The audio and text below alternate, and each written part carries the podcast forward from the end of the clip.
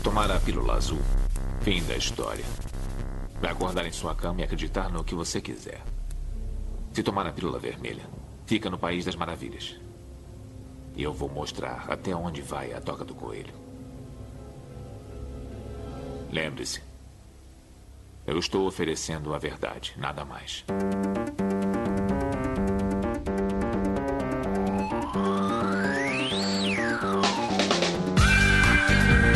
Magicando. Praise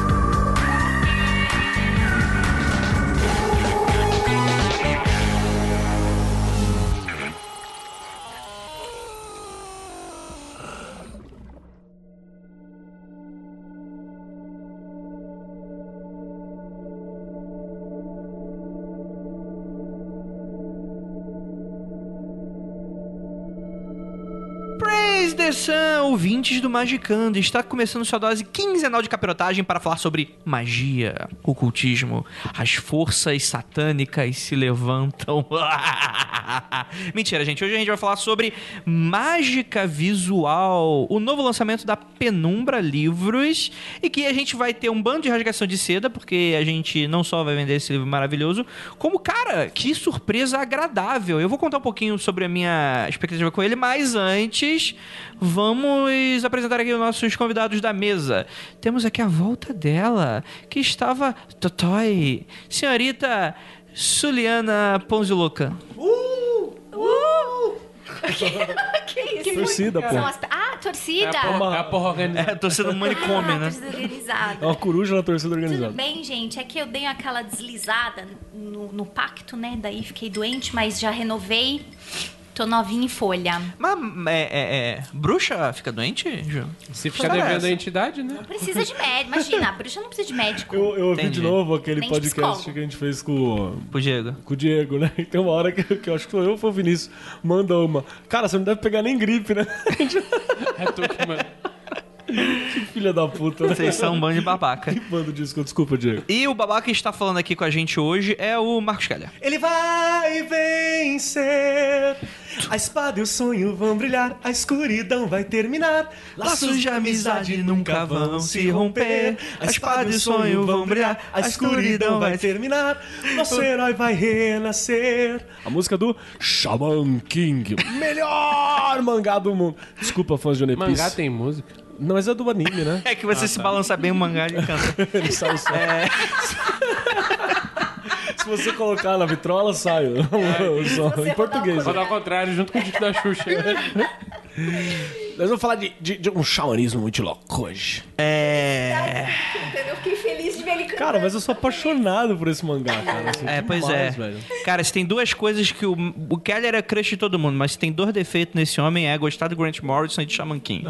Tirando isso, pode levar pra casa. Temos aqui ela também, comendo seu açaí, é por isso que eu tô chamando ela nesse momento, queridíssima Lívia Andrade.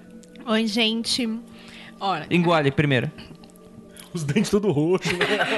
Babando. Fica com os dentes parecendo aquela, aquela bruxa do, do Piratas do Caribe Ai, 3. pode crer. Ai, que bonitinha. em relação ao livro, eu tenho a dizer que comam banana pra evitar as câimbras. Puta, realmente, faz sentido. Exatamente. E introduz uma banana em várias áreas do corpo também, porque, porque esse cara fala de cãibra não tá escrito, né, mano? É, é porque na, na Alemanha é caro banana. Me- Menino, uma, uma bananinha na Alemanha, quando eu morei lá, isso já faz quatro anos, uma bananinha era um euro. Um euro é muito dinheiro. Caralho. É muito dinheiro. Tipo, você compra quilos de outras frutas deles. Mas a banana, uma bananinha é um real. E a banana não é boa, gente. Não como Eu troco bananas por pretzels. É, ah, você viu que eu falei que bonitinho, né? Você, você der- tem uma paradinha assim. Brussels. É porque eu ensinei pra ele que não era com P, que P era marca, que era com B. Ele aprendeu. É, P é o capitalismo P é o capitalismo. se surrupiando a cultura. O P e o T no meio. Exatamente. E temos aqui ele também, Vinícius Ferreira. Se você se acha o chamãozão aí do caralho, fica só batendo tambor no apartamento, É, porque pode bater outras coisas também. tem, tem alguma coisa errada. Ih, rapaz, o- olha aí. Hoje a gente vai falar sobre mágica de visual, que é esse livro sobre xamanismo contemporâneo. Olha que bacana, que legal. A gente vai falar um pouquinho sobre xamanismo de maneira geral e falar um pouco sobre a perspectiva desse livro. Então vamos lá pros recadinhos e a gente já volta. Chegamos aqui aqui nos recadinhos e eu prometo que vai ser bem rapidinho. Esse episódio todo é um grande teaser do mais novo livro da Penumbra, o Mágica Visual do Ian Fries. Acho que eu falei certinho, tanto que a gente chama aqui nesse episódio de João das Batatinhas. João. é, esse nome é complicado. Se você tá interessado em saber mais sobre o xamanismo freestyle, lembre-se que a pré-venda com frete grátis vai até dia 28 de maio. Então corre somente no site da Penumbra. Mas não é só isso. Além desse lançamento, também estão em pré-venda O Renascer da Magia, segunda edição, e Alistair Crowley e o Deus Oculto. Então, ó, fica atento, porque esse Renascer da Magia é super pedido. Por sinal, a primeira impressão já esgotou. Então, corre para não ficar sem o seu. Dá uma passada lá na loja da Penumbra Livros e nas redes sociais, Facebook, Twitter e YouTube, para ficar sabendo das novidades e não perder as oportunidades. Vou deixar todos os links aí no post. E avisar também a vocês que nos encontraremos sábado. Vamos ter um freakout do Magicando, talvez? Acho que é melhor a gente renomear para Rolê do Kleber. pra quem não sabe, aqui em São Paulo tem uma cidade satélite, que não sei se é satélite, que é Paranapiacaba, que tem sempre alguns eventos relacionados à bruxaria, esse tipo de coisa. Esse sábado agora vai estar tá rolando nesse final de semana e a gente vai estar tá lá. Então, sábado a gente vai se encontrar 10 e meia, 11 horas, lá em frente à escadaria da igreja, onde tem uma meio que uma pracinha, né? Uma espécie de uma pracinha ali. Estaremos ali, no qual daremos o rolê. É muito importante deixar claro duas coisas. Primeiro é que é, a gente acredita que todos os que estão escutando são adultos, então nós não nos responsabilizamos, já que é uma outra cidade e nada disso, a gente é, é, a gente está saindo para conhecer, dar um rolê bacana. E o segundo aviso é o seguinte: Paranapiacaba é conhecido pelo seu fog, pela sua neva, pelo seu nevoeiro. Então, geralmente depois das duas horas não dá para ver muita coisa. É, então por isso que a gente marcou tão cedo pela manhã e ainda mais com esse frio que tá fazendo aqui nessa região, a gente imagina até que vai estar tá até mais escuro do que normalmente está. Então é imprescindível que vocês, caso queiram se encontrar com a gente, seja nesse horário, tá bom, gente? Nós evitamos e desaconselhamos você ir depois de meio-dia e tentar encontrar com a gente, tá bom? É, principalmente para você evitar se perder. Novamente, é uma cidade, tem muito mato ali, é, pode ser até perigoso. Então, é, vai chegar lá, é, tem várias rotas bacanas aí para vocês seguirem lá. A gente vai se encontrar lá na área central, todo mundo conhece. É uma cidadezinha bem pequenininha. Vou deixar todos os links aí no post. É isso, beijo do popô e bora falar um pouquinho sobre xamanismo freestyle. É freestyle!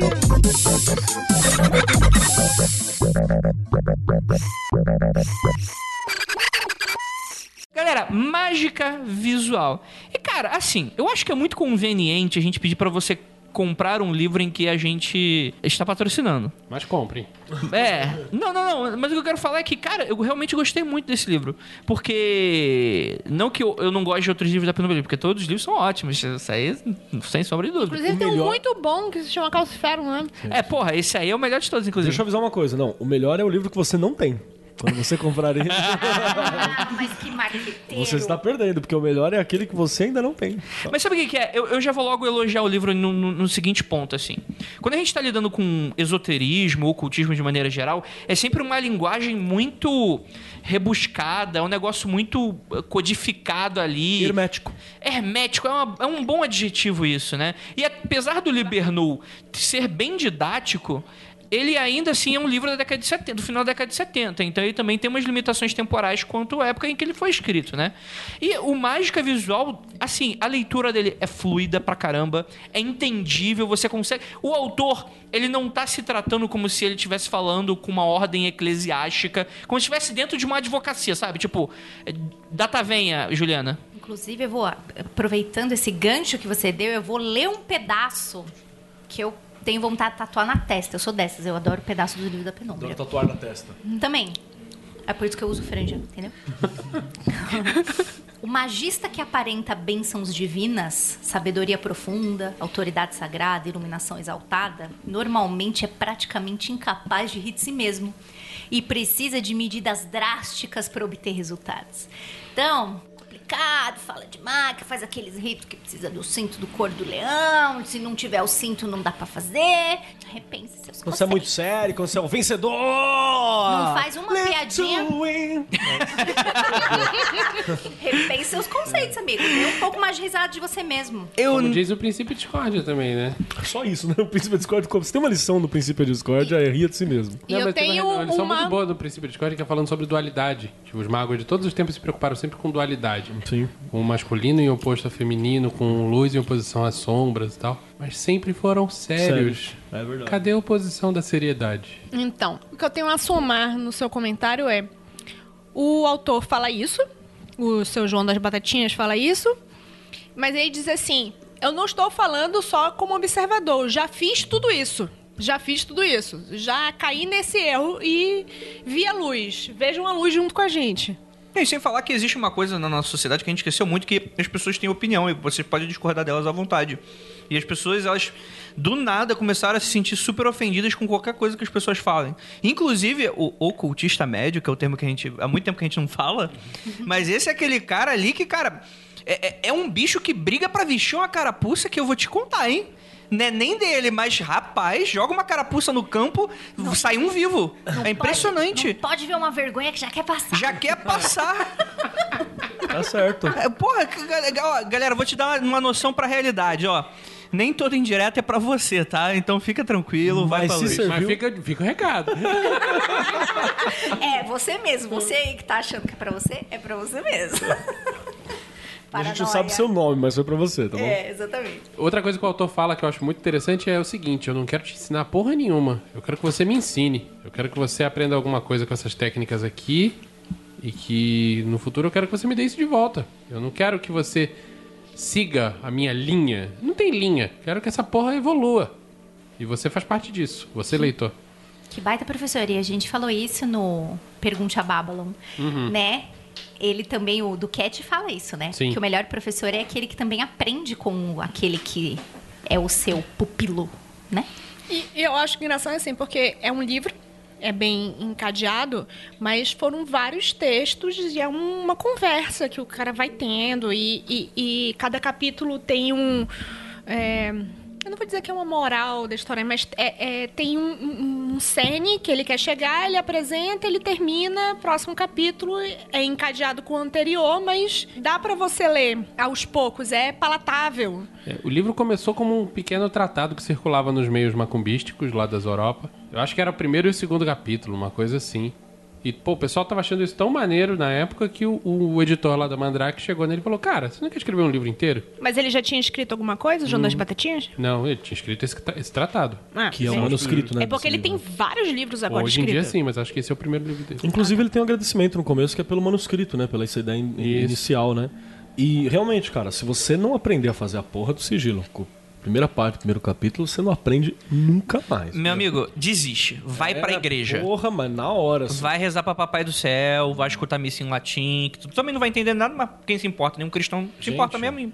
Então foda-se. Eu fiquei com um pouco de receio de fazer esse, esse podcast, porque a gente tava querendo sair dessa história de, tipo, de falar tanto de sigilo, né? Porque agora você- tudo, você chuta uma pedra, tem um cara falando, vou fazer um servidor, vou fazer um sigilo. Não, não, você tem sigilo não. aí? Um o- sigilo O livro tem 11 capítulos e um deles é sobre sigilo. Dois. Dois, dois, dois, dois, dois, Ah, vai lá. Mas é que pô, a Olivia deve estar falando da galera do. Você tem um sigilo aí pra me arranjar? É. Você tem um, tem um servidorzinho aí? Um servidorzinho aí. esse sigilo aí, Brian. Não, e pior do que isso, o sigilo é, o- é o- é o- é o- é a busca. Tudo resulta de sigilo. Então, se você tá com problema em qualquer coisa, é sempre o sigilo que vai resolver. É, e a evolução pessoal pro caralho, né? né? É, esse Ele livro, dá esse essa livro é um tapa crítica. na cara de quem acha que magia é só sigilo, servidor, ritual, Eu vou- cerimonial. Eu vou só retomar uma, uma metáfora muito boa que o Keller disse no outro episódio sobre uso de sigilo na magia. É, eu gostei muito. É muito, é muito gráfica. É aquele O cara cara batendo assim- punheta. Não, esse é É bem gráfico também. é bem gráfico também, mas não era isso que eu me referia. O cara é assim. Ah, o cara ele aprende que pra pregar um preguinho na parede ele usa o martelo. Daí ele vai lá, usa o martelo. Uau, deu certo. Aí ele, ele tem que tirar uma pia antiga que tem na casa dele pra botar uma nova. Aí ele vai lá e que ele faz? Ele usa o martelo. Aí ele tem algo que ele precisa parafusar. Ele vai tentar pegar o martelo, enfiar num buraco que não vai caber e vai tentar girar o martelo pra ver se dá certo. Sabe, é fazer, querer fazer tudo com a mesma ferramenta. Eu acho que eu nunca falei isso aí, não, mas. bem. Falou, falou que eu lembro. Foi seu duplo. E, e vou até falar em que situação foi que você falou. Você tinha acabado de consertar a pia do Andrei. Ah, eu, eu- Você usou o martelo? Não. Ah. Mas eu usei uma chave igual, só que a minha. né? É, é, é aquele lance de você usar a mesma técnica pra fazer tantas coisas diferentes, sendo que, nossa, tem tanta coisa que você pode fazer. Que É uma- torna o martelo uma ferramenta ruim, né? Não faz, exatamente, não. É uma que seja técnica ruim. eficiente. Mas é que talvez você demore muito mais pra fazer um trabalho só com o martelo. Né? Mas quando você chama um bombeiro hidráulico para consertar a sua pia, Encanador, né? um gente? Em São encanador, Paulo. é, tá, be- beleza. É, você chama um encanador, ele vem com uma maleta cheia de ferramentas, cada ferramenta pro seu, pro que ele quer fazer. E sempre falta alguma coisa, ele tem que ir na lojinha perto do. Exatamente, né? Verdade. Porque a parada é o conhecimento dele e não a ferramenta que ele usa. Porra, Andrei. Olha aí. Batam palmas aí. Eu nem sei o que eu falei, mas tudo bem. Gente, vamos falar um pouquinho sobre xamanismo, porque esse livro, ele tá tratando ali com um xamanismo contemporâneo, que até eu vou entrar nesse debate depois, mas mais, lá pra frente. Primeiro eu queria perguntar pra vocês, assim, definam o xamanismo. Defina xamanismo, Não, Keller. Tem que chamar Tupá.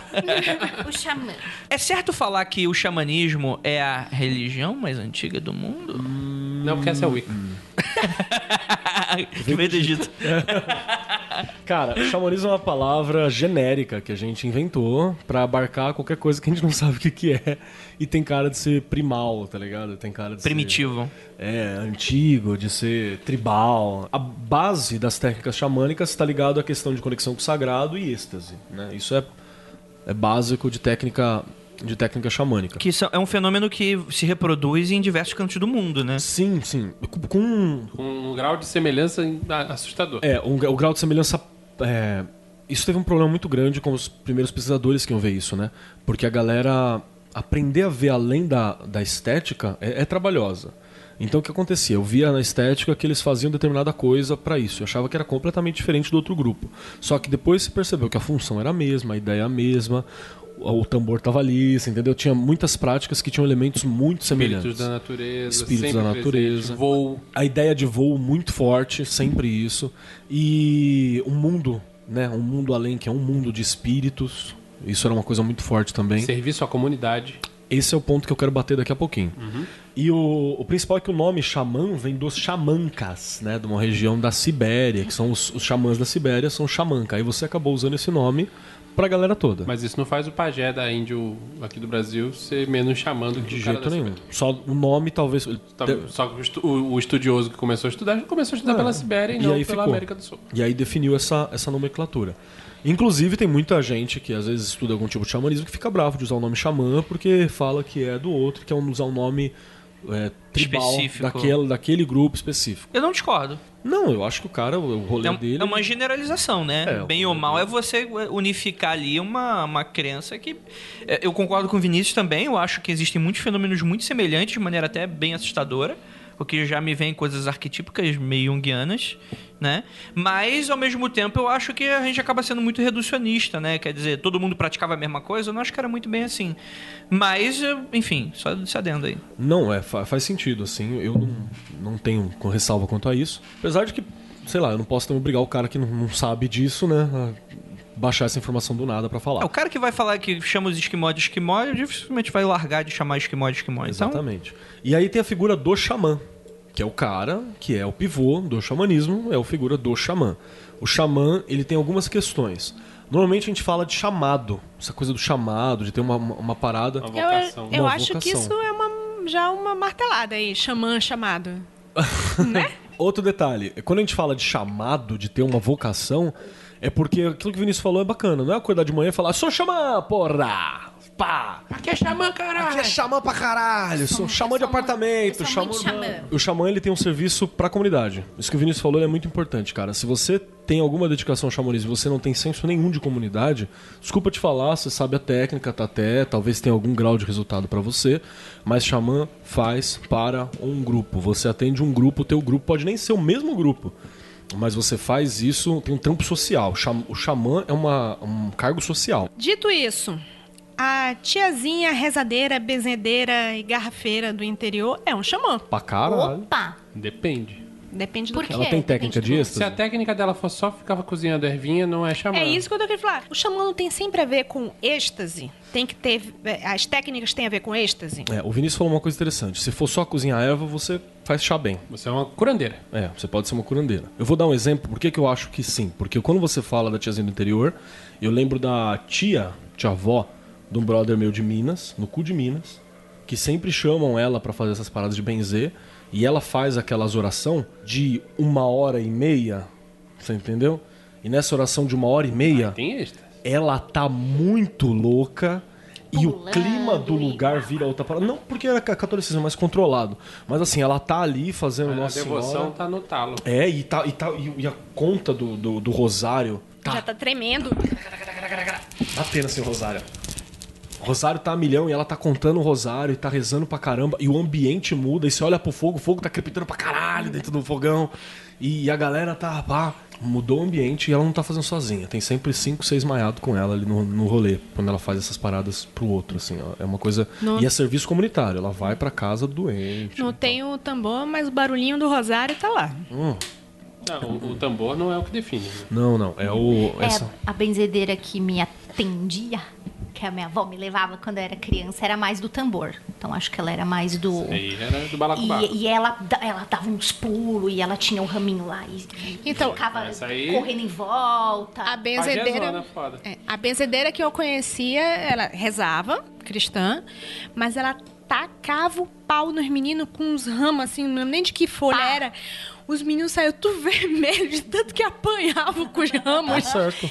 Esse dia que ela ficou ah, em volta de mim, que eu lembro muito bem, foi o dia que eu já contei em outro episódio que eu contei pra minha mãe. Eu era muito pequena, que eu via coisa. Eu via gente passando. E aí, Aí a foi minha ela mãe que deu um. pediu pra afastar. E depois desse dia, eu fiquei anos sem ver o Não obedece pra ver, né? então, Ela senta porrada. Deixa eu perguntar então. vai. E talvez eu- a pergunta seja burra Não por existe si só. isso. Não existe Depende. pergunta. Até existe. Eu, eu vou superar suas expectativas, Ju. Relaxa. Per- Perguntas burras existem, mas nós vamos, Vamos lá. responder elas mesmo assim. A Umbanda seria uma religião xamânica? Hoje não mais. Talvez ela teve um momento onde ela tinha uma semelhança muito grande com o xamanismo. Hoje eu acho que ela já está estruturada demais pra isso, Tá. sabe? Apesar de Dogmática, talvez. Não, não sei que palavra usar, mas assim, eu, eu já vejo que ela tem coisas fundamentalmente delas, assim como ela tem práticas semelhantes ao xamanismo. E isso que, o, que você perguntou, se tem- ela tem características xamânicas, porque a Umbanda tem essa coisa de servir a comunidade gratuitamente e tal. É êxtase, tem ervas. Isso, Então, tem tudo isso. Só que ela tem princípios que já são fundamentais da Umbanda que você não encontra nos outros xamanismos. Então, Tá. eu acho que ela tem uma identidade própria quando a gente fala isso, apesar de ter O técnicas. xamanismo é muito puro. Existe uma. É que eu sei que essa palavra é que tem- complicadíssima, é, mas. Eu acho que tem outro fator que a gente tá negligenciando, que o xamã é solitário. Ou pouco acompanhado. Vamos lá, mais uma Na questão Umbanda sobre você isso. tem médium demais. É, 12 médiums, assim, É. numa casa Isso pequena. não é xamânico. Uma questão sobre o, o rolê do xamã. Apesar dele ser sempre comunitário, existe o xamã. Dificilmente você vai ter dois xamãs ao mesmo tempo. Você vai ter dois xamãs quando um é aprendiz do outro. Só. E E, normalmente... e o- e o aprendiz não é xamã ainda. Não, ele só é xamã ou quando o xamã morre ou quando ele passa a etapa e o xamã deixa de ser xamã. É, e tem um outro detalhe que a gente pode estar negligenciando, que esse lance de serviço à comunidade não é necessariamente o serviço da vilinha que a pessoa mora. Não, não. A sua comunidade pode ser global, Pode ser global. entendeu? Eu Sirvo aos meus amigos, sei lá. E tem- sirvo a minha família. E tem um detalhe. Você não chega, vem cá, vai te ajudar. Nego aparece na tua porta e fala, tudo bem? Tô precisando disso aqui. Dizem que você tem o licor de caipinto. Diz que você tem um licor de caipinto. Cara, é, é, é que nem gato, né? Que você ajuda, Eu quero um- saber você como é. ajuda, você ajuda Por favor. um gato, de repente, sei lá, o gato mija de, de, de frente na tua porta e, e tudo que é gato que precisa de ajuda da redondeza aparece na tua porta, porque sabe que aquele cara vai te ajudar. Ele vai lá e conta pros outros, Aquele, obviamente. aquele ali é o otário. o gato Então o xamã mija na porta e as pessoas vêm, eu não entendi a Não, relação. não, ser. não. É, é o cara que pede ajuda, dá uma mijada na porta. Ah. Aí todas as outras pessoas que precisam de ajuda sabem que ali tem um xamã otário. Tá, é um... tá bom, Lívia. É. Só, só pra o rolê solitário, acho que ele é importante falar. Porque assim como o xamã ele desenvolve, ele chega. É tipo, tipo uma. Uma A nesse sentido, né? Porque ele chega no estado onde ele desenvolveu, e aí ele tem as capacidades básicas pra contato com o outro lado e tal. E chega um momento que o desenvolvimento dele vai por, por É, suas próprias pernas rolê por causa teu. do contato do outro lado. Exatamente, fala assim, estabeleceu o contato com o outro lado? Estabeleceu. Parabéns, o rolê é teu. E normalmente, pra ele ser reconhecido pela comunidade, tem alguma prova, alguma coisa que acontece que Que ele... antigamente Que era nem a- hardcore É, pra caralho, Era matar o urso, morria. né, cara? Era uma loucura, Mas, assim. tipo, a, a tiazinha que você contou aí que a prova dela é o sucesso dela. Pode Ou ser. você acha que precisar de alguma coisa, tipo, o cara tinha que vir banhado de sangue porque matou o urso? Então, no caso dela, eu não sei qual foi a história, mas eu sei de uma parada assim, tipo, a mãe dela... Isso é muito parecido com as coisas de Xamã mesmo. O, o Messiah Elíade fala uma parada. Aliás, Ah, me- Messiah eu acho que é o. É o? É um cara. Nossa, tá bom. É que romeno tem os nomes meio esquisitos. É, realmente, nem fala. Mas ele. Acho que esse é a melhor referência sobre xamanismo. É o meu livro favorito. Que Repete tem aí, Te- rep- o Xamanismo, as técnicas sagradas do êxtase. do... É um livro que existe em português, mas está esgotadaço há um É um tempão. PDF monstro aí, que É. nós não aconselhamos você a usar. não exagera. Saiu pela Companhia das Letras? Sei lá. Ah, sei lá. Se for companhia das letras, não tem problema, cara. a, galera, a galera caga dinheiro até usar. É, ele tem uma coisa que ele fala interessante, que... é, acho que ele tá falando do Xamã da Sibéria nesse sentido, não tenho certeza. Sobre o lance do- da iniciação no gelo. Não, não, a coisa de passar, passava de, de vô pra neto. Porque o filho do xamã tinha que sustentar o xamã. É. E aí então o neto ficava, porque o filho sustentava, e aí o filho do xamã era o próximo não xamã. Ele coloca nesse livro também um outro fator que é curioso, que muitas vezes o xamã não tem filho, porque existe uma tendência estatística, seja lá por quê, que o xamã seja homossexual. Louco, hein? Talvez uma pessoa mais aberta para mais conectada com o espiritual, sei lá. Não sei. Tendência o quê que você falou? Estatística. Estatística? É. É, segundo o, o Segundo dono, o dono do ele é livro. de- Que louco. É. Não, É, é que eu tenho alguns questionamentos sobre algumas coisas que ele fala, mas. É, tenham em mente que isso é um livro de algumas décadas atrás, né, gente? Bastante décadas atrás tem bastante coisa já questionável ali. É, E ele pesquisadores ele construiu ingleses. o conhecimento dele com base em milhares de livros dos outros. Ele fez um compiladão do xamanismo no mundo. É, Ah, então, tá. Mas é uma questão assim que a gente pode até um dia. Fica a pauta para aquele pro magia e. Não, mas esse lance da estrutura familiar do xamã, ele fala que muitas vezes fica comprometido por causa disso. Né? E faz sentido. E às vezes acaba. A gente tem, inclusive, uma, uma parada bacana. Que, não tipo tem assim, linhagem direta, o cara tem que pegar um, um- um seguidor no- na tribo ou qualquer coisa assim. Puxa. Foi o que aconteceu com a minha, a minha bisavó. A minha bisavó, ela era essa parada. Ela era- Xamã ou homossexual? Xamã também. bisavó- homossexual não teve escolha. Ela. Ela. Ela foi pega de tribo. Foi pega de tribo no laço. E eu achava engraçadíssimo quando minha avó falava isso. Aí foi pega no laço e ficou lá. O nome disso é estupro e sequestro. Sim. Foi pega no laço, presa dentro de casa. E ela Amarrada, passou amarrada, na, Amarrada na na, cama. na cama até engravidar. no pé da cama até engravidar, que aí não, não fugia mais. Que horrível. Cara, era. Eu conheço, conheço algumas histórias Pra disso. caralho, lá no, lá no Maceió, Alagoas. É isso mesmo. né? Isso era uma coisa que parece ser bem comum. E aí ela passou muita coisa pra minha avó. Minha avó é a doida do, do- Vou fazer um chá aqui pra te curar das coisas que Jesus que tá em você, porque Tupã tá trazendo. Xamanismo de Jesus. É, e porra, é uma loucura muito, muito louca, assim. E alguma, muita coisa se perdeu mesmo. Muita coisa só fé, tipo, pega uns matos lá e acha que esse mato faz alguma coisa, faz porra nenhuma, é mato. Mas o efeito placebo tá aí. Tá, tá aí firme e forte. Na magia sustentando várias pessoas. Magia PNL vive disso. Na psicologia também. É, então tem essas características do que é um xamã. A única coisa que eu acho que é importante bater mesmo é são técnicas de êxtase, serviço à comunidade, o que mais que é essencial, assim, que você acha? Contato com o outro lado. Contato com o outro É, lado. isso eu acho Ele que isso uma, é imprescindível. uma ponte entre dois mundos. Ponto final. Você é sempre uma ponte. Então, tipo, é, é sempre uma ponte. E o xamã é o cara que é responsável pela vida e pela morte. Isso também é legal. Ele serve tanto como um curandeiro como como psicopompo. Tinha uma como, parada como que... conselheiro espiritual, religioso e militar. E você não pode, um, um xamã, tecnicamente, ele não pode se assustar com a morte, nem se assustar com a vida. E eu, eu vou dar um exemplo meu particular, assim, que é. Um foi bem, bem traumático pra mim, eu acho que até hoje eu não digeri isso. E o outro não foi tão traumático, mas foi muito louco. O primeiro parto que eu assisti em vídeo foi numa época que não tinha data show no bombeiro. Minha mãe, pra quem não sabe, militar bombeira. E ela dava vários cursos dessas paradas. Eu devia ter tipo uns seis anos. Seis anos tu viu um, um- um parto. É.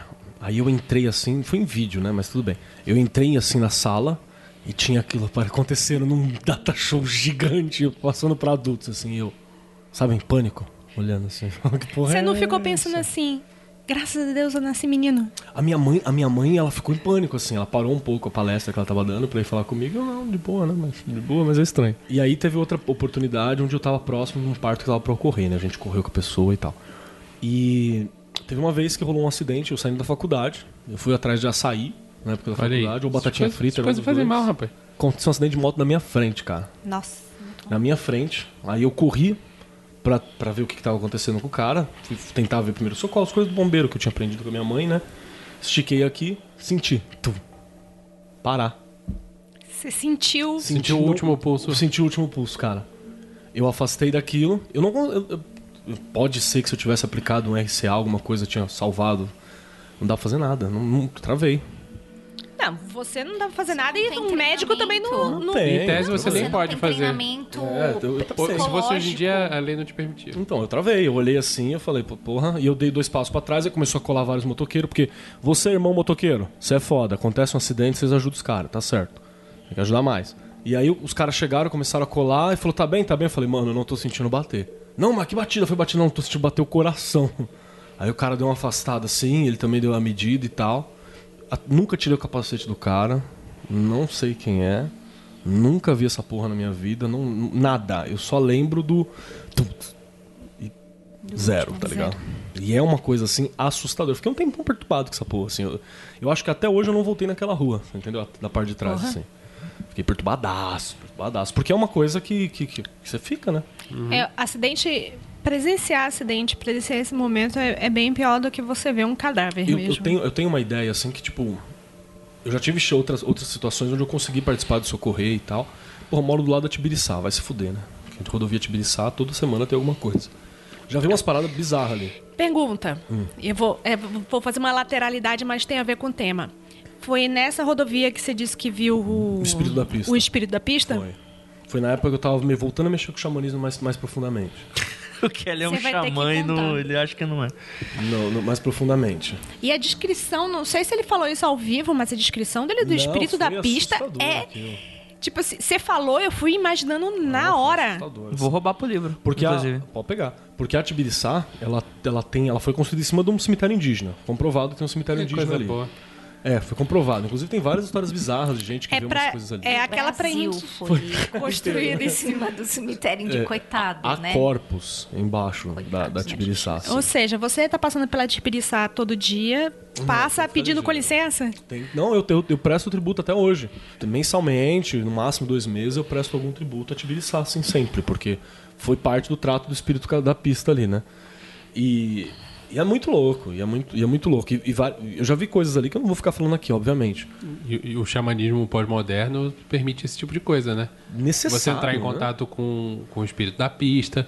No livro do David Lee, por exemplo, lá, o Caustopia, Aham. ele fala que uma boa forma de você fazer magia de prosperidade é entrar em contato xamânico com o espírito do dinheiro. Que tá aí responde, hein?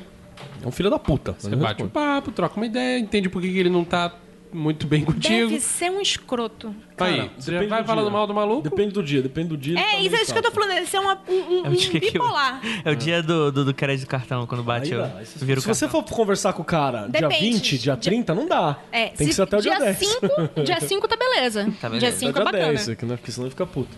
E a última coisa que eu acho que era bacana é justamente isso. O no, no, na visão xamânica, tudo tá vivo. Entendeu? Tudo tem espírito. Tudo, tudo tem espírito. É uma forma simples de eu lidar com tudo. E o, o Mircea Eliade também, ele fala uma parada muito louca, que é... O xamã é tido como um profundo conhecedor da natureza humana, né? Tanto na parte física quanto psíquica. Isso é interessante. Ele conhece o mundo interno do indivíduo, né? E ele trabalha com as linguagens para esse mundo interno. Porque ele conhece o mundo externo. Então, tudo, né? É reprodução. O mundo interno é a reprodução do mundo externo. E pro xamã, exatamente, tudo é reflexo de tudo. Então, uma É um coisa. grande fractal, Vinícius. o universo é um fractal. Vamos lá. O nosso queridíssimo autor, como bem informado, em um dos recadinhos que o Vinícius e a Lívia mandaram pra mim em algum mundo freak, isso me marcou bastante.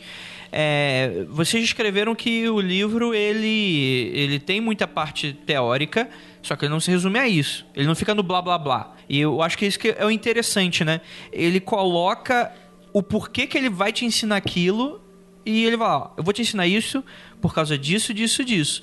Não é, por exemplo, o Libernu, que é, é quase um livro técnico, talvez, em algumas partes, que tem muito exercício. Libernu é um guia, né? Quase. A metade, assim, o Libernu, tem o Libernu e tem o Psiconauta. O Libernu é uma sequência de exercício. Sim, Sim. Esse Nada já além não. de exercício. A teoria você cria em cima daqueles exercícios, inclusive. Assim. Ele, dá um- ele dá umas noções de teoria, mas ele não tem uma teoria por trás. É, e é interessante falar, porque esse pega bastante coisa do Spare, por exemplo, que é o pai da magia do caos.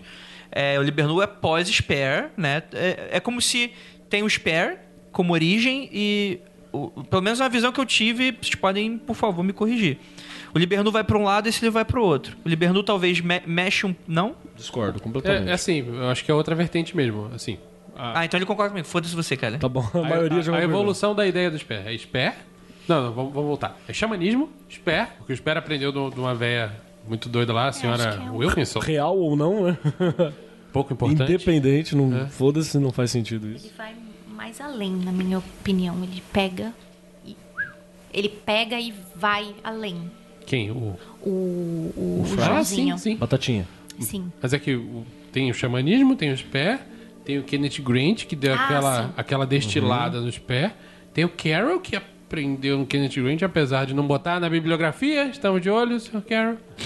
Ah, Esporrinho. É um Não, modus mas- operandi não, não, comum, né? não tem bibliografia no, no Mas não, não tem bibliografia no mundo mágico? é? É, Não, mas tem umas partes assim que você vê que são meio até resumão, assim. Tipo, tem resumão do Magic lá do Crowley. Gente, perdoem o Vinícius, que ele anda fazendo a bibliografia que um autor certo, certo autor não Pode fez, falar então o ele tá meio puto. corno. Já morreu.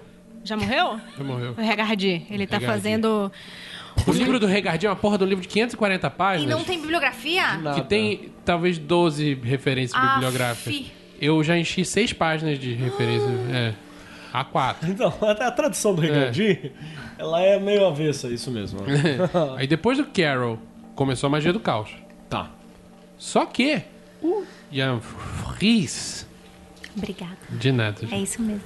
Jan Freis. Ele... É por isso que eu tô chamando de João das Batatinhas, porque eu não João. consigo falar isso. Va- vamos, vamos padronizar João das Batatinhas. João das Batatinhas, ele não é um mago do caos. Ele inclusive fala num determinado ponto do livro. Esse negócio aí, a modinha que parece que tá rolando agora, é essa tal de magia do caos. Quer dizer, ele não é um seguidor da magia do caos. Ele é um cara que pegou o ensinamento do, Do Sper. Sper via Grant Que é xamânico, até dado momento. até um dado momento. Já pegou essa versão destilada do Sper via Grant. O, o, o João das Batatinhas tem uma influência forte da Nema, que é da magia de Maat, e também discípula do Grant, direta. E ele criou a parada dele que ele chama de xamanismo freestyle. Então, existe a influência do Sper, mas esse não é um livro de magia do caos. Perfeito. É que eu acho que é uma, é uma segunda opção, caso você queira procurar uma outra coisa que não algo que o Liberto, sei lá, às, ve- é, às vezes é engraçado isso, às vezes não bateu. Peraí, deixa eu acrescentar a minha visão nessa parada.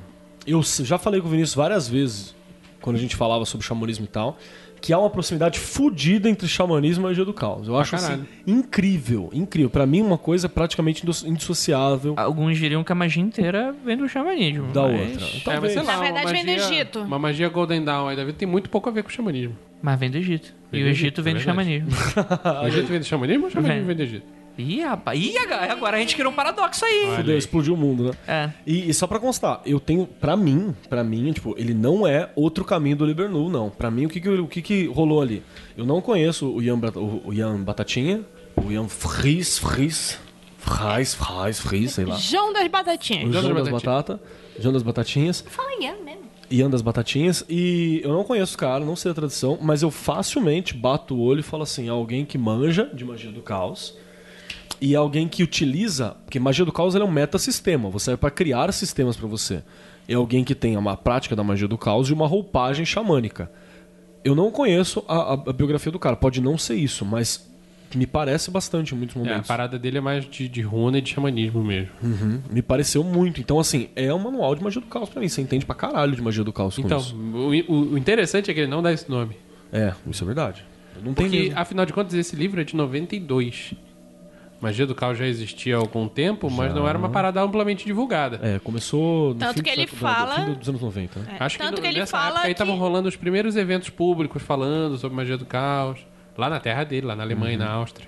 Tanto que ele, fa- ele se refere à magia do caos como se fosse. É, é coisa aí que o- os jovens estão fazendo.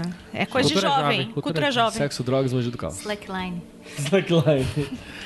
É, o prime- a primeira parte dele se- é aquilo que eu falei também. Se você não, não aprender nas primeiras 10 páginas, essa porra, se você não aprender a fazer sigilo nessas 10 páginas, você não aprende nunca mais. Eu assim. acho incrível que ele pega o sigilo e fala: Olha só, filha da puta, você tá achando que sigilo foi o Speck que inventou? Não foi. Tá aqui, ó, evidência arqueológica de que sigilo existe desde a pré-história. Sim. lindo, né? E tem uma coisa que eu acho incrível, como usar quadrado mágico pra fazer sigilo. Quem vê lá nome de anjo e fala, nossa, que bizarro esse simboliza nome de anjo. Aliás, método do regardinho. Ele dá uma simplificada, ele fala em, tipo assim, três linhas, uma coisa que tem livros inteiros a respeito. É literalmente um parágrafo. ele Eu faz isso. amo. Esse primeiro capítulo dele é tão claro, ele dá tantos jeitos de você fazer um sigilo. É, e ele não diz. Ele dá você- vários jeitos, tipo assim, não é só o que todo mundo diz assim, ah, ah então posso é, é, carregar com outras formas que não o- a punheta? Pode, mas ele não é só isso, né? Ele não dá só uma forma diferente de carregar, ele dá forma diferente de, De fazer, criar. É. de criar. No de- capítulo 1 ele fala em inúmeras formas de fazer, e no 2 ele fala como transmitir, que ele não fala de carregar. É, ele, ele é contra a ideia de carregar. E é interessante porque a gente bateu tanta cabeça com isso em episódios passados, tentando explicar o sigilo para os ouvintes e vários ouvintes não entenderam. Ele explica de maneira tão didática, isso de maneira tão simples. Por exemplo, a pergunta boba do tipo: Ah, a gente tá energizando, é tipo o quê? Como se a gente enchesse uma bateria? Não, não tem nada a ver, é uma forma de, de colocar. E ele explica de maneira muito clara o que, que é que tá, qual é a relação, qual é o fenômeno que você tá colocando ali, né? Abaixa o taser. É, ele, Bota o taser pra lá. ele fala Não é isso. Ele fala isso, que é incompetência sua. Incompetência sua. Se você. O negócio não funciona, não é porque você não energizou o suficiente, que tem que conseguir uma coisa mais forte. É que provavelmente você não está fazendo o negócio de acordo com a sua vontade. Você não Conflito, sabe bem o que não você tá quer. Você não sabe bem o que você quer. todos ou seja, você não precisa mudar de meter o dano na tomada para tomar um taser no peito. Sim. De preferência, não faz nenhum dos dois De e só pensa no que você quer. De preferência, não um- morra. De preferência, um garfo. Olha, eu já coloquei uma colher na tomada, não legal. Como você conseguiu. Cara, se você realmente conseguiu colocar uma colher numa tomada, Minha você mereceu a, colocar. minha avó tem a colher até hoje, é derretida. Tomada ponta. padrão antigo, antes da BNT esmerdalhar o Brasil. Foi por isso que a Dilma caiu, inclusive. Disse o homem que já trabalhou neste órgão. No espalho. Inclusive foi ideia dele, viu? Só pra avisar a galera. Não, cara, você não tem noção, eu já escrevi norma. É mesmo? Que puta que inferno, cara. Você é um filho do mago do caos que é o nome da BNT. Vai tá, tá bom. Trocou a tomada, a culpa é do Vinícius. É, culpem ele, Vinícius Espalhem. Ferreira.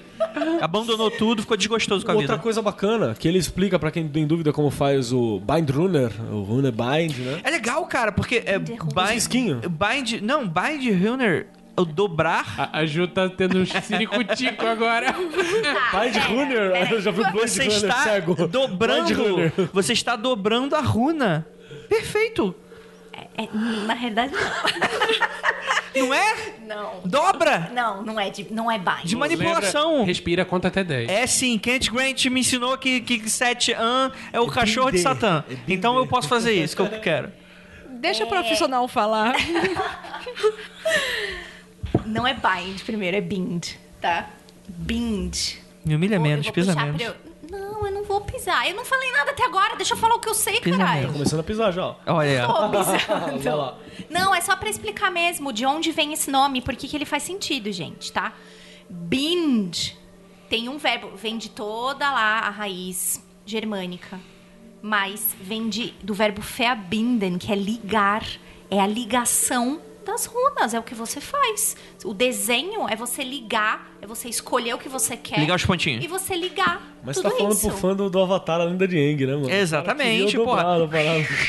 Se, Dobrar, né? se isso é melhor pra ele, ele ficar empolgado Não, e começar a fazer um- um- uns speedrunner, é melhor ele falar. Runners.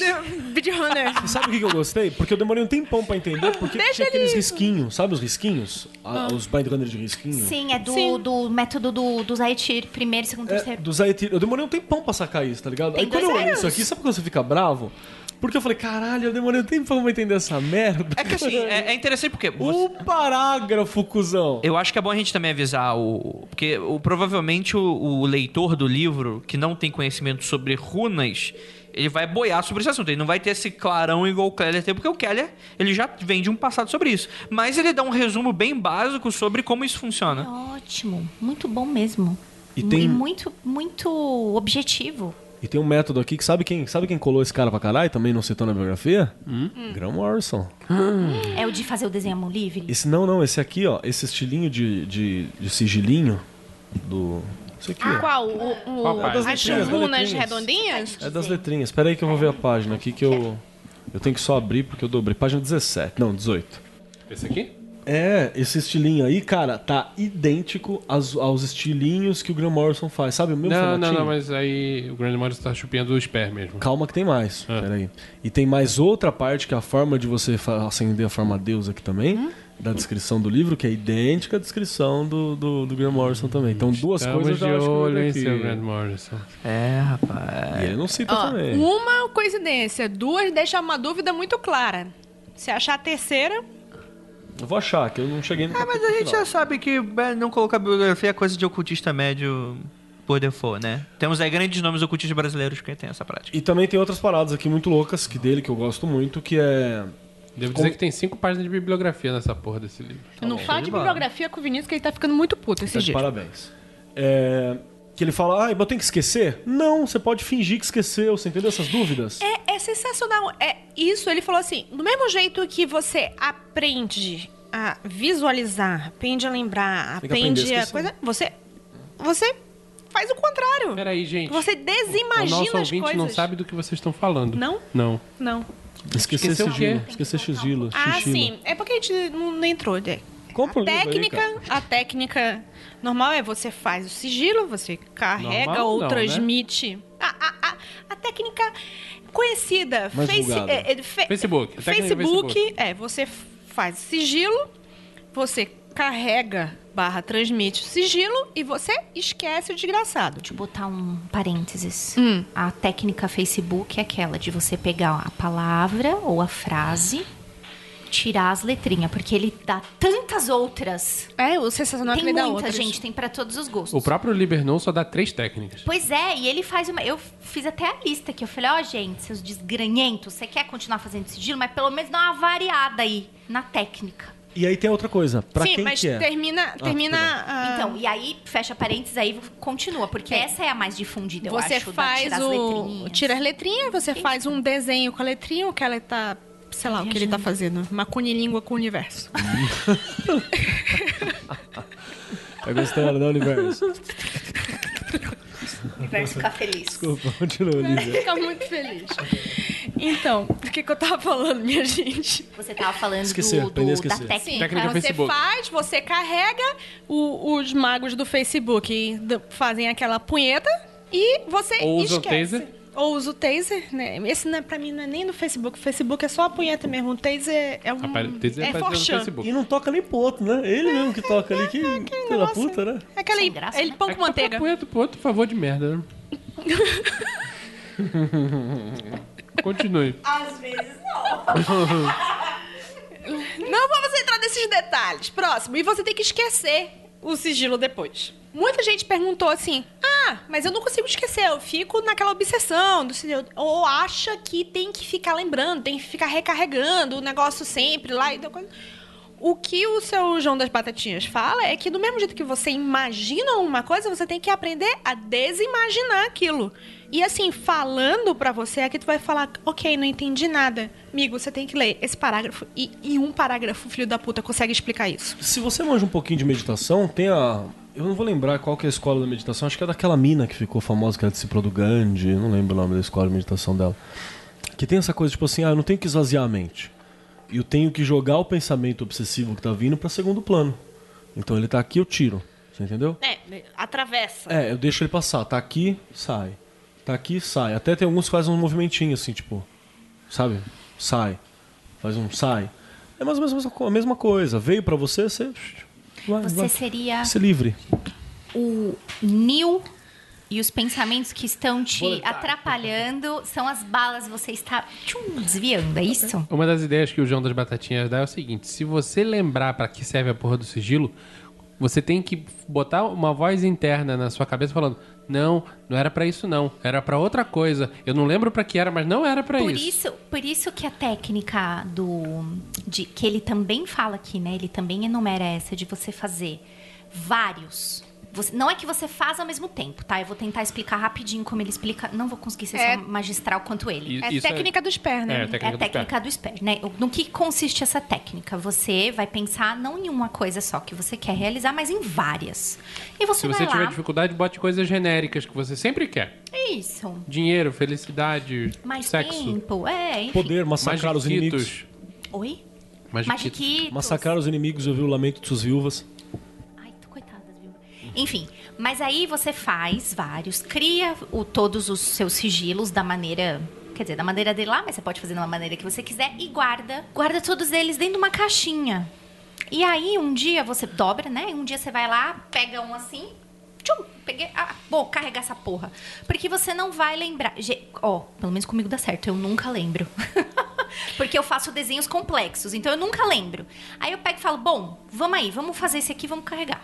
E o bom é que você não sabe mais, você não lembra. Mas então o a seu chance disso. subconsciente lembra. Essa que é a Ah, parte sim. boa. Não, e é importante que lembre.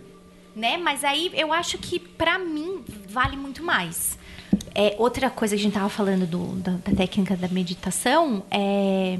Eu falo que quem foi aluno da, da Waldorf se dá muito bem nesse lance de imaginar e desimaginar, porque é um exercício que você faz desde criança desenhando. Ah, Explique-se. A parte do imaginar eu entendi. Será que eu vou É, conseguir? desenho solto, né? Você, você, ah, o que que você tá sentindo agora? Eu tô sentindo. Desenha. Você tá sentindo? Ah, gente, Ah, tem um entendi. capítulo inteiro do livro sobre isso. Então, então, por isso que eu falo que quem é educado num- nesse sistema, cara, é muito fácil. A pessoa já tá condicionada a colocar, concretizar no papel e esquecer é muito fácil. É para ela é muito fácil. O, o, o, o pensamento abstrato para quem é educado nessa linha é muito foda. E deixa eu mandar mais uma aqui, já puxando pro segundo capítulo, ó. Que tem uma parada muito louca. É, que por que, que essa coisa de esquecer ela é importante? Nós não somos permanentes, ninguém é nada permanente. As coisas que você permite ser permanente é porque você tem alguma obsessão, alguma parada com essa porra, que, ai não, isso aqui ele é parte essencial de mim. E normalmente isso não é nem algo que você escolheu. Nem existe você para começo de conversa. Então, isso eu achei sensacional pra uma coisa que eu sempre pensei. É, Lá Uhum. vai a Lívia falar as maluquices, pagar atestado de maluca. Pagamos pra Sempre isso. que lá vem a história. Você tem que levar a história. Eu tenho um atestado. O doutor falou que eu não sou maluca. O Maluca? doutor falou. Ah. Não, ele disse que, Que é não sou especial. maluca. Não, ele disse que eu sou nervosa. Ela agrediu o doutor. Os pais Pegou uma faca. Falavam, Eu não sou todos louca. eles falavam isso. eu não sou maluca, eu não sou maluca. eu sou nervoso. Escreve aí. Mas é sério. É assim. Você, não existe um você consolidado. Não existe um. um, um, um- um- uma- Amálgama. uma- não. Amálgama ainda é, é mais legal de pensar. Mas não existe aquela coisa única, um core de. Existe a Lívia, não. No meu ponto de vista, existe o condomínio Lívia Andrade. Perfeito. Que perfeito. bonito. É. O que vocês A estão Lívia, falando a Lívia aqui... inventou o conceito do divertidamente muito antes do filme sair. E você sabe que Olha tem a- a- magos do caos competentes trabalhando a vida inteira pra alcançar essa, esse estado, né? Então, i- isso foi sensacional. Eu, eu, eu contando pro meu psiquiatra. A Arena de Anon da Lívia, né? É, meu psiquiatra se diverte de horrores comigo. Então, você só está conversando, na verdade, com a síndica. Sim, sim, concordo. Sim. E você quer mais? Vou fazer um parênteses. Hum. A síndica do condomínio Lívia Andrade, pra mim é uma. Pra ele é uma pessoa totalmente diferente. Ah, pro sim. Vinícius é uma pessoa totalmente diferente. Aí já, isso também. já tá num um capítulo mais sexo. adiante. Ele fala assim: não existe realidade. Porque só, você só experiencia a realidade através das- dos teus sentidos e das suas experiências. Tô sentindo um cheirinho de Robert Anton Wilson. Dei aula, dei aula esses dias, hein? Dei aula disso esses Será dias, que hein? ele passou por É, aqui? o, o testador testa, aprovador prova. É, o Robert Anton Wilson. gonna- Mas voltando, mas, mas voltando ao condomínio. Está aqui a síndica, você tem uma percepção da síndica diferente do Andrei, que tem outra percepção, até porque o Andrei é homem, o Andrei é mais novo, o Andrei tem outra Sexy. experiência de vida. Enquanto a Ju pergunta coisas interessantes do tipo: Olha, quando que vai ser a próxima reunião do condomínio? O Andrei pergunta: Onde fica a piscina nesse condomínio? Posso, posso, ca- Não, Posso pular pelado na pergunta piscina do condomínio? você posso cagar no canteiro? Assim, e a síndica tá ali para colocar a ordem na na, bruxa né? do É, 72. pra funcionar. 71. 71. O condomínio é seu, desculpa. O condomínio é meu, foda-se. E, e- e- e tem a maluca que faz festa todo dia ali. É o líder da E suruba. tem a, Aquela, a- tem a- aquela a- que trepa alto quando acaba trepada, todo mundo aplaude. Gente, isso foi o vizinho, não fui eu. Não fui eu, gente, foi o vizinho. Não, Uhum. gente, é alguém no condomínio. Eu preciso te dizer que o que eu Pergunta pro falei seu aqui... Oswaldo essa história. Deixa só Eu- a realidade se confunde. Gente, vocês estão confusos, não, não, a não, Eu realidade. vou ter que contar essa fala, porque eu acho, porra, Não, ouvinte. vamos explicar. Você ouvinte. O Sr. Lucas. O senhor Lucas é o quê? Ouvinte, pensa o seguinte: se você tá trepando e de repente você termina de trepar, ouvinte ou ouvinta, você terminou de trepar, vários apartamentos começam a bater palma Do prédio ao lado. do prédio ao lado. Porra, meu, eu ia ficar muito feliz, cara. Eu ia falar, caralho, ia sair, botar a música do pararapapapapá, braço pro alto, assim, lá fora. E o Andrei tava escutando essa música e falando. Para, Nossa, é como- tetra! Galvão. Ou se fosse o André escutando essa música. Ué, começou o Globo Esporte? Tá acontecendo? É, quando eu, quando eu morei lá perto do instituto onde eu trabalhava, tinha um casal que toda quarta-feira, mas tinha que ter jogo de futebol. Se não tinha jogo de futebol, não tinha barulho. Mas algum time e a tinha que galera? Eu não Ah, sei, tá. eu acho que ou ele ou ela, sei lá, se citava porque tinha jogo de futebol. Mas enfim, ouvia-se tudo e a galera dos prédios do lado também. E ainda rolava uma coisa meio voyeur, porque eu tinha um amigo que morava no prédio da frente, era no meu prédio isso. E ele era tipo no mesmo andar. Ele falava, Ju, eles largam a luz acesa e a, e a, Pipoca, né? O cara sentado. a janela aberta. Camisa e aí do time? a galera Camisa falava, time? "É", não aplaudia, mas quando, né? Aí falava, "É", e aí a gente não sabia se era do jogo. Na trave! se a galera. Penso. Então, cada um tem o seu condomínio, É, cada um bacana. tem os seus inquilinos, cada um tem os seus malucos vivendo dentro de si. E essas interações malucas são o prédio ao lado, que Eu é o tenho- outro. Lá vem a piada de humor negro. O condomínio do Andrei é um prédio invadido. Ai, que filho da puta. Eu- eu- eu- E quem tá no comando agora é o cara que tá cobrando aluguel da galera. Do- da galera, né? Deixa só eu dar um acréscimo Faz aqui. sentido. Que, e, e eu vou dizer mais, assim, se você se apega a uma identidade, fala, não, eu sou isso. Isso é muita coisa da modernidade, tá? Essa coisa de, olha, seu... Não, não, não fa- fala de Bauman, não. Falei Não, nada, eu não, tô, não me vem falando de Bauman. eu tô mastigando. Modernidade link. Por quê? Ele é tão simpático, Não, fala de. Bauman, perdão. Fala em alemão, Zygmunt Bauman. Bauman. Mas ele é alemão? Mas fala em alemão. Eu não, sei- ah, eu não sei. basco, é, não, tá é? Bauman, mas é aquela primeira nome Sigmund. é Sigmund, deve ser. Zygmunt. É, não, ninguém vai falar do Bauman, não. O que eu ia dizer é que, assim, se você, isso é coisa da modernidade, essa coisa de se apegar à figura. Isso é muito coisa do Estado moderno. Tipo, você é esse RG. Você é esse CPF. Você é essa pessoa. Meu, eu de verdade, eu juro pra você. Meu pai montou na casa dele o mural da vergonha. Que tem uma foto minha criança, tem uma foto do meu irmão, também criança. né? Meu irmão nem meu irmão era, porque meu irmão é, é adotado, mas achamos a foto dele e colocamos lá também. Criancinha. Não sou eu, você entendeu? Tipo, eu olho, é uma criança bacana, eu sei que sou eu, não sou, não tem esse grau de. de Agora que eu entendi o mural da vergonha, pra passar é, vergonha, que é fotos, fotos, vergonhosas. Fotos vergonhosas. Era criança viada E, ou nem pra colocar. Cara, eu era um pouquinho. É. Eu tenho uma foto muito louca, eu tô, tipo, pagando com o Bilal e chacoalhando. Você tá. Ah, criancinha, né? Desde pequeno, maloqueiro. Já tava maloqueiro. Gosto. E, e eu olho e falo assim: não sou eu, cara. Você entendeu? Tipo, não sou eu essa pessoa. Bacana, mas não sou eu. Eu tenho, eu tenho noção. Hoje em dia você faria um filme, não uma foto balançando o Bilal. Uma foto chacoalhando. Mas eu não, não sou eu. Se você se apega nessa coisa, essa estrutura não, de eu sou isso. Tem gente que se apega, por exemplo, eu sou o time que eu torço. Eu sou as pessoas que eu convivo, eu sou o lugar que eu moro. Existe toda uma lição sobre isso no Clube da Luta. Sim. Tudo da luta Você não é as coisas que você hora. tem. Não é nada disso.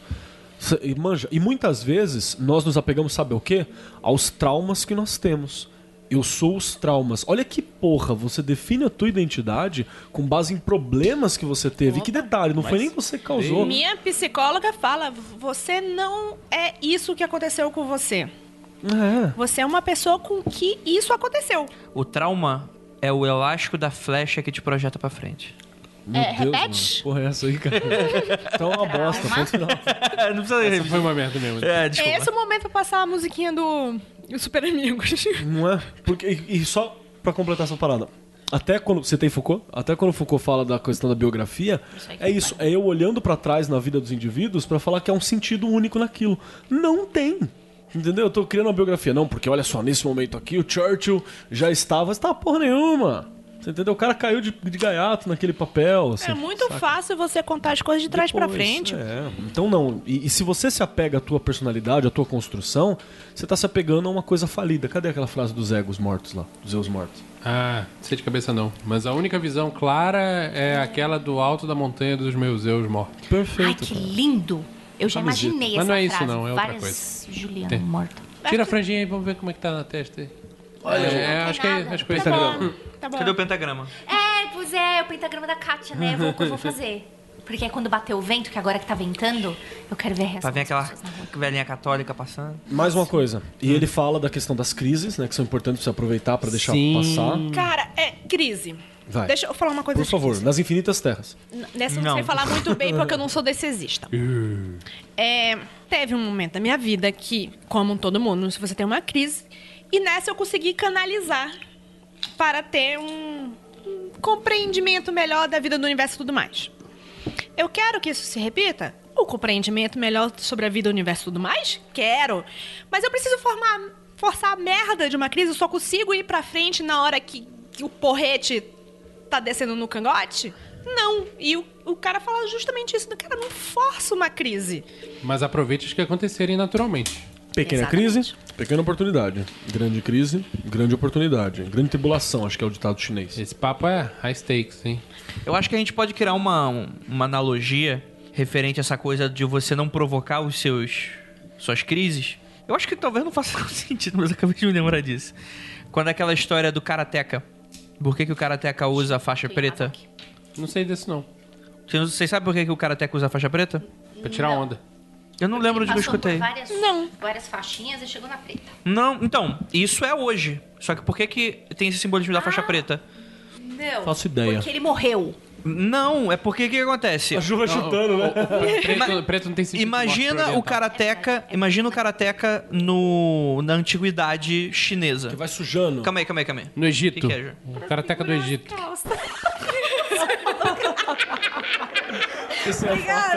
Obrigado, Chaves. Valeu, Chaves. Por que, que é preta? Imagina que na antiguidade chinesa o cara não trocava o kimono. Mas karatê japonês. Tá, foda-se, vocês estão entendendo. O asiático lá, o. Não? Claro que é. E esse nome é o quê? Karate É o japonês. judô que é japonês. Singapura, foda-se. Caralho, foda-se. Ó, a- a- na verdade, a faixa fica suja pelo uso. Então, a faixa ser preta é porque quanto mais escura a tua faixa, aquilo significava que a tua experiência de ficar caindo no chão e falhando, isso me lembra hoje aquela, aquela galera que. Que não lava cueca. que. Deixa pra lá, o podcast. Pra quem joga, Vocês estão sacaneando muito pra quem joga também. RPG, os Fala, doutores Andrei. em Arton, os doutores de Salistic, os melhores doutores da cidade de Salistic em Tormenta, são aqueles que têm a, a roupa já vermelha de sangue, suja e tal. Porque ele atendeu muitos pacientes. A gente tava falando do lance de, da crise, né? Então, por que, que, ele por que, que a gente chegou nesse negócio da crise? Ele fala, no capítulo 2 aqui, fala, beleza, o capítulo 1 um, eu ensinei você a fazer um milhão de formas de sigilo. No capítulo 2 eu vou te ensinar a botar essa porra desse sigilo pra funcionar. E ele parte de uma abordagem muito diferente do que todo o resto que eu já vi na minha vida. Que ele fala que você não tem que carregar o sigilo, você tem que transmitir. E qual é a diferença? Você tem que apresentar esse conceito abstratificado pelo sigilo para o seu subconsciente. Como que você bota esse, essa parada abstrata em contato com o seu subconsciente? Causando uma alteração de consciência. Causando um, um momento de, de paz mental. Mesmo que essa paz seja agitada. É agnose, né? Que é a gnose. Ele não usa essa palavra, mas é Ele não isso. É tipo você achar uma, uma- criar uma brecha. Sua consciência é um véu. Você cria uma brecha nesse véu para você conseguir atras- atra- atravessar a informação, para essa informação alcançar o grande mar que é teu subconsciente. Deixa que o mar sabe o que fazer com essa porra. Exatamente isso, galera. É mais ou menos isso. Eu já faço muitos sigilos, muitos sigilos com essa, com essa visão. Eu não tenho certeza de onde foi que eu, que, eu, que eu peguei essa parada, assim. Mas eu acho até, hoje olhando pra trás, pode ser até eu forçando um pouco essa visão, que muitas das coisas que melhor funcionaram foi porque eu, eu tava com esse subtexto, você entende? Então pra mim foi muito legal. Foi como ver um velho amigo, manja. Fala assim, caralho, olha só, é mesmo essa parada. Do, do- da brecha, da transmissão pra trás, assim, pra dentro. E eu acho legal que, que ele fala tanto de transmissão, que ele diz assim, para você treinar esse processo, por que você não conversa com o seu X interior, seu X profundo, seu, Seu self? patinho. Não, na verdade ele tá querendo falar com o self mesmo. Ele diz um exercício de você é, conversar com o seu self profundo, o seu subconsciente, do tipo assim, oi subconsciente, tudo bem? Tudo bom? tem uma coisa aqui, tá querendo passar pra você. Aí, e, e você fica conversando com ele até você conseguir entrar em algum contato. Aí falou, eu não me lembro mais o que, que é isso aqui não que eu tava passando pra ti, mas eu tenho certeza que você vai fazer bom proveito. Toma. De uma simplicidade... Esse- sabe aquele negócio assim, quando você não consegue explicar alguma coisa de forma simples, significa que você não entendeu o suficiente? Caralho, como eu gosto dessa frase. Ele explica as coisas de forma assim de que tu fica assim, tu fica primeiro, você fica falando assim: "Ah, não, tá simples demais". Aí você pensa mais um pouquinho e pensa assim: "Não, eu sou uma anta que eu não tinha entendido isso até agora". Aí depois você pensa: "Não, o cara é um gênio por ter conseguido explicar isso simples". E, e, e, você tem uma crise e vai chorar do banheiro depois. Na minha, vou usar a sua, sua expressão, gosto tanto. Na minha fecal opinião, ser hermético não é sinônimo de ser complicado. Hermético é uma coisa. É você falar num certo código que uma certa parcela só entende, bababá. Mas não é ficar. como Eu, eu brinco, né? Ficar Punhetando? Steve Vai na guitarra, punhetando na guitarra, pra chegar na- no mesmo. Não tô, eu gosto muito do Steve Vai. É, mas pra chegar no mesmo lugar. Por isso que eu gosto dele, do João aqui. É alemão, né? Caralho. E é legal que ele dá um puxão de orelha no próprio Spare, né? Eu queria muito. Esse livro foi escrito em inglês, língua original ou alemão? Ele, todos os livros desse autor ele É escreve em inglês. inglês, depois Depois ele passa A para maioria deles foi publicado em alemão. Eu não sei se é ele mesmo que traduz, mas sempre lança, lança primeiro em inglês. Eu queria muito ler em alemão pra saber. E- Esse livro existe em alemão. Tá, vou, procu- vou procurar saber. Procure mais, procure É, saber. procure saber. Visual Magie. Visual, Visual Magie, Vis- sei lá. Ah, tá. Xinga alguém. Não, tem que Gaso. dar um murro na mesa. Você falar alguma. Vocês já, vocês já terminaram? Pode continuar? Deixa eu falar mais uma coisa. Não, Esse lance. não, você não vai falar não. É, ele, inclusive, ele dá uma corrigida no Spare, que o Spare fala, ah, quero dinheiro. E ele fala, aí, esse autor, ele fala, cara, você não precisa falar quero dinheiro, você só tá, entre aspas, não é essa palavra que, ela- que ele usa, acho que talvez esteja até errada a Não. colocação. É o dinheiro. Você está Não, não, não, não, sujando... É o exemplo do tigre que ele dá. Quero... Que, o- que o Sper fala, é, este é o meu desejo de obter a força de um tigre. É, Ah, pode crer. coloca tigre, foda-se, o seu subconsciente vai saber como agir, né? Então, Seu subconsciente não é burro. mas vamos, peraí, vamos Segundo por ele. partes, vamos por partes. Não é ele que tá falando isso aí, uma uma análise de caso. Que eu vou jogar aqui, baseado na universidade de porra nenhuma. Certo? PN. É, o P, é Universidade de Porra Nenhuma. Federal, Universidade Muito Federal de Porra Nenhuma. Porque Já queria até uma sigla pra Ah, eu botar já no vestibular. Eu que quero é o uma seguinte, camisa. existem pessoas que têm um nível, tem uma relação amigável com o seu subconsciente e seu self. Tem uma pessoa que tem. No mapa astral tá lá, Lua e Sol está em relação. Olha o vídeo já fazendo careta do mapa astral. Inclusive, ele já entregou o mapa astral que eu fiz de vocês? Eu tenho que fazer outro mesmo. Não. Tá, vou tentar lembrar disso aí.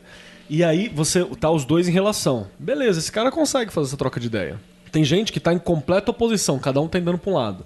Então você criar essa relação não vai ser tão fácil. É, você pode ser amigo do seu, do seu vizinho, do condomínio, ou você pode ser. é, o seu vizinho de condomínio pode ser aquele velho chato que fica batendo com a cabo da vassoura em- Exato. no teto. Porque você tem. Olha essa putaria aí. Eu não sei se vocês conhecem esse vídeo, mas é um garotinho de 3 anos falando pra mãe assim: I love you, te amo, mas eu só gosto de você quando você me dá biscoito. Aí a mãe dá risada, fala: É. Ele fala assim: É, eu te amo, mas eu não gosto de você o tempo inteiro. Tá certo. Eu falo que essa é a minha relação com alguns cegos meus. tipo, cara, você é foda, mas eu não gosto de você o tempo não- inteiro. O meu é tipo assim, você é eu sou obrigada a ficar com você o tempo inteiro. Desculpa, eu não gosto de mim o tempo inteiro. O meu é tipo assim, você é foda, mas eu não posso deixar solto não, você tem que ficar preso ali naquele cantinho. Fica acorrentados. Tem que botar a camisa. Só, só pra dar um exemplo disso, isso é o processo de boicote, por exemplo, que muita pessoa tem. Que você quer consciente fazer, mente fazer algo, mas seu inconsciente tá indo pra outro caminho. Então você boicota isso. É, é não saber o que você deseja de verdade, né? Então eu acho que essa técnica do tigre, ela funciona pra pra uma parcela de gente, mas tem gente que eu acho que precisa ser específico.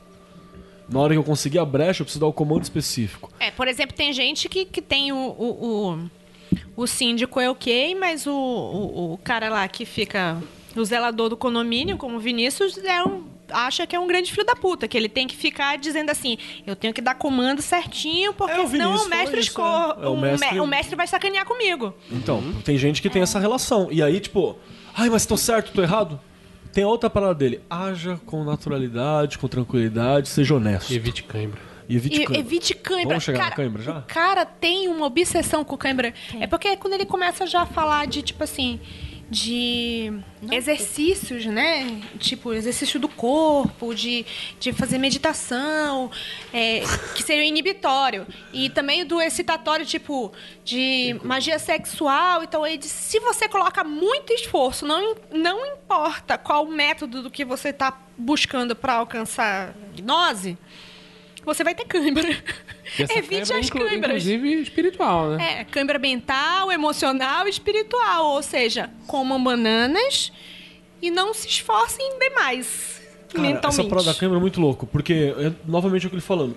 Se uma coisa não dá certo, é, eu vou fazer ela mais e maior agora. Tipo, é, galera, vou, vou fazer uma crítica DC, hein? Vou fazer, posso fazer uma crítica DC aqui? Toda. Nossa, por Vai lá. favor. Tá liberado. Vou fazer uma crítica DC. Esse é o Leleque Snyder falando assim: a galera gosta disso aqui, então agora eu vou fazer mais disso aqui. Mais explosões! maior, né? Então deixa maior aqui. Bota o Superman mais Superman fazendo isso. Superman violento, quebra o pescoço do outro aí. Gostaram do, gostaram do Batman violento? Do, do, do Cavaleiro das Trevas? Bota esse Batman metralhando a galera ali. É, esse- essa, essa operação aqui não funcionou? Preciso de um cinto de leão. É, Precisa de um taser pra enfiar no cu. Porra, E Vinícius. se não deu certo, eu quero um taser maior. E se não der certo, eu vou contratar alguém pra segurar dois taser e enfiar na minha bunda. Vou contratar o Raiden do Mortal Kombat pra ficar me eletrocutando na cadeira. Eletrocutação. Olha, você paga o Hayden e eu pago pra assistir essa porra. Você pode cobrar o que você quiser, vai valer. Não, o Christopher Lambert metendo raio na mesa. Que maravilhoso. Não é? E quando ele fala dessa honestidade, eu acho ela importante, cara. Porque quando ele fala da, da honestidade, tem até a parte que ele vai pra, magi, pra, pros diários mágicos do Crowley, né? Página 36, olha aí. O fim do primeiro parágrafo da página 36. Que ele vai falar, por exemplo, os diários é, Rex de, de arte régia do Crowley são um bom exemplo de como a mágica sexual não deve ser praticada. Isso é ótimo, né, cara? Em vários momentos eu vou, eu vou lendo assim, aquele humor fino, aquele humor alemão. Sim. Aquele humor fino que você vai falando e ele dá lá uma alfinetada. Pá. Se você usar uma prostituta que nem sabe o que tá acontecendo, sua suposta união mágica, na verdade, é masturbação. E nem é uma masturbação honesta. Isso é muito bom, né, cara? É muito É bom. verdade. É Isso verdade. é muito bom, mano. Mesmo se o seu parceiro, sua parceira, os ou as, não forem do rolê, por favor avisem, tá? Não sejam escrotos, babacas. Não, bota esse desenhinho aqui, é porque me dá tesão quando eu boto na sua testa. Avisa, né? Avisa o que você tá fazendo, sabe? Seja honesto ou, e honesta. Não vou falar nada. Posso. Ô, opa, quê? não, esse não Ah, vou não, falar não, nada. pode falar. É, não, vamos parar aqui. Agora, momento discussão de é. casal, discussão de não casal. concorda com isso? Momento Não, é. eu, eu concordo. Eu tô falando que ele tá basicamente dizendo que usar uma pessoa que não tá sabendo o que tá rolando É mancada. é praticamente usar uma buceta de borracha ou uma piroca de borracha. É isso mesmo. Acho bom que seja isso mesmo que você tava Olha aí, ó, tá, Não, usou magia. Fez magia comigo e eu não tava sabendo. É isso que ela tá falando aí. Não, esse daí é o de menos. E é justamente essa parada mesmo. É a mesma coisa que você tiver numa mas- masturbação e nem é honesta. E, e o discurso do livro inteiro é você ser honesto com você. O xamanismo é isso, cara. Ser honesto com você, ser honesto com a natureza, ser honesto com tudo que tá em volta. Então, eu, eu acho que boa parte. Eu posso estar falando merda. Corrija-me, Keller. Se houver o que, há, o que houver ser corrigido, não É assim. eu. Mas é, é- a sensação que eu tenho desse do xamanismo é dessa honestidade que você deixa as coisas passarem por você e você consegue receber as coisas melhores porque você está sendo honesto com você, com, com o universo, com a natureza e tal. E nesse momento você vira uma superfície reflexiva. Sim, sim, eu acho que é bem isso mesmo. A gente não tem como É negar. ser, ser como a água, como diz o Bruce Lee. Be like water. Não, esse daí não é, É o o. Bruce Lee. Be like water. Né, mas também teve outro que Ah, falou. metade dos mestres zen, mas eu prefiro Bruce Lee. É o melhor de todos. Só Qual é o cara do pé da cara? Pé na cara, Anderson Silva? É o Anderson Silva, tem, Ele tá tem um filme. parafraseando o Eu Bruce sim, eu Lee, tô cara. falando. Por isso que eu tô eu lembrando ele prefiro agora. citar. Anderson, desculpa, eu sei que você, você ouve a gente, mas eu prefiro citar o Bruce Lee do que Beijo, você. Anderson. Eu, eu, Beijo, eu- Anderson. É. Vocês são ruins de zoar a voz dos outros. Só pra dar mais Ele se zoa, Ju. Ele se zoa. Só pra dar uma. Não vou mais dar exemplo, não, foda-se. Posso puxar um negócio legal então que eu achei Pode, vai lá. bacana do livro? É muito interessante porque logo no começo do livro, capítulo 3 ou 4, ele fala bastante sobre visualização e imaginação. E isso eu acho bem interessante porque poucas vezes a gente fala sobre isso, né? Que é essa questão da tela mental. Assim, a gente já falou algumas vezes, já esbarrou, mas às vezes o pessoal fica com bastante dúvida com relação a isso. Eu vou puxar aqui então uma citação do livro que eu achei muito bacana. Ela- ele fala o seguinte no capítulo 5, ou 6, ou 7. Vocês dá um Ctrl F. E ele fala o seguinte: Uma das fábulas científicas dos últimos séculos é a crença de que as pessoas compartilham uma realidade em comum, uma realidade objetiva. Se examinarmos a experiência sensorial de diferentes pessoas, logo perceberemos que cada um de nós vive em uma realidade única criada pela própria pessoa.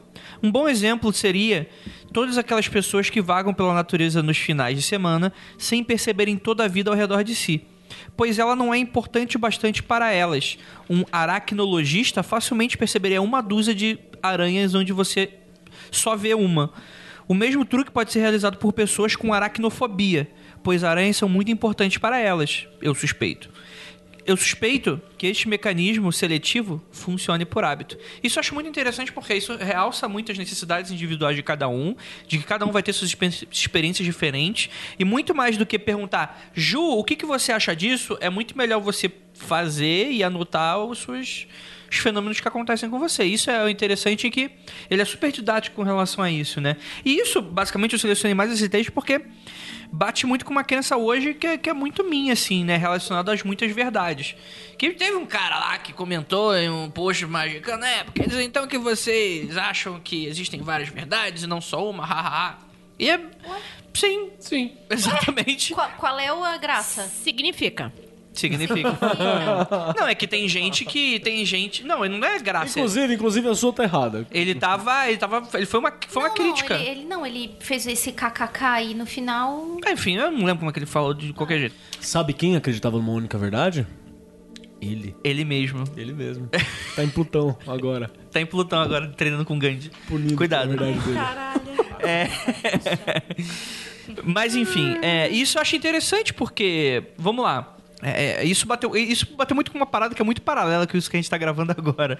Que é essa parada de que vivemos em um simulacro. E se a gente vive em um simulacro, em teoria a gente pode programar esse simulacro a nosso, a nosso bel prazer, se a gente for colocar dessa forma. Isso me lembra Realidade criada pelo observador. a realidade criada pelo observador. Isso me Física lembra. quântica, Andrei. Isso é física quântica pura. Eu não me, não me entro nesse Colchão mérito. quântico?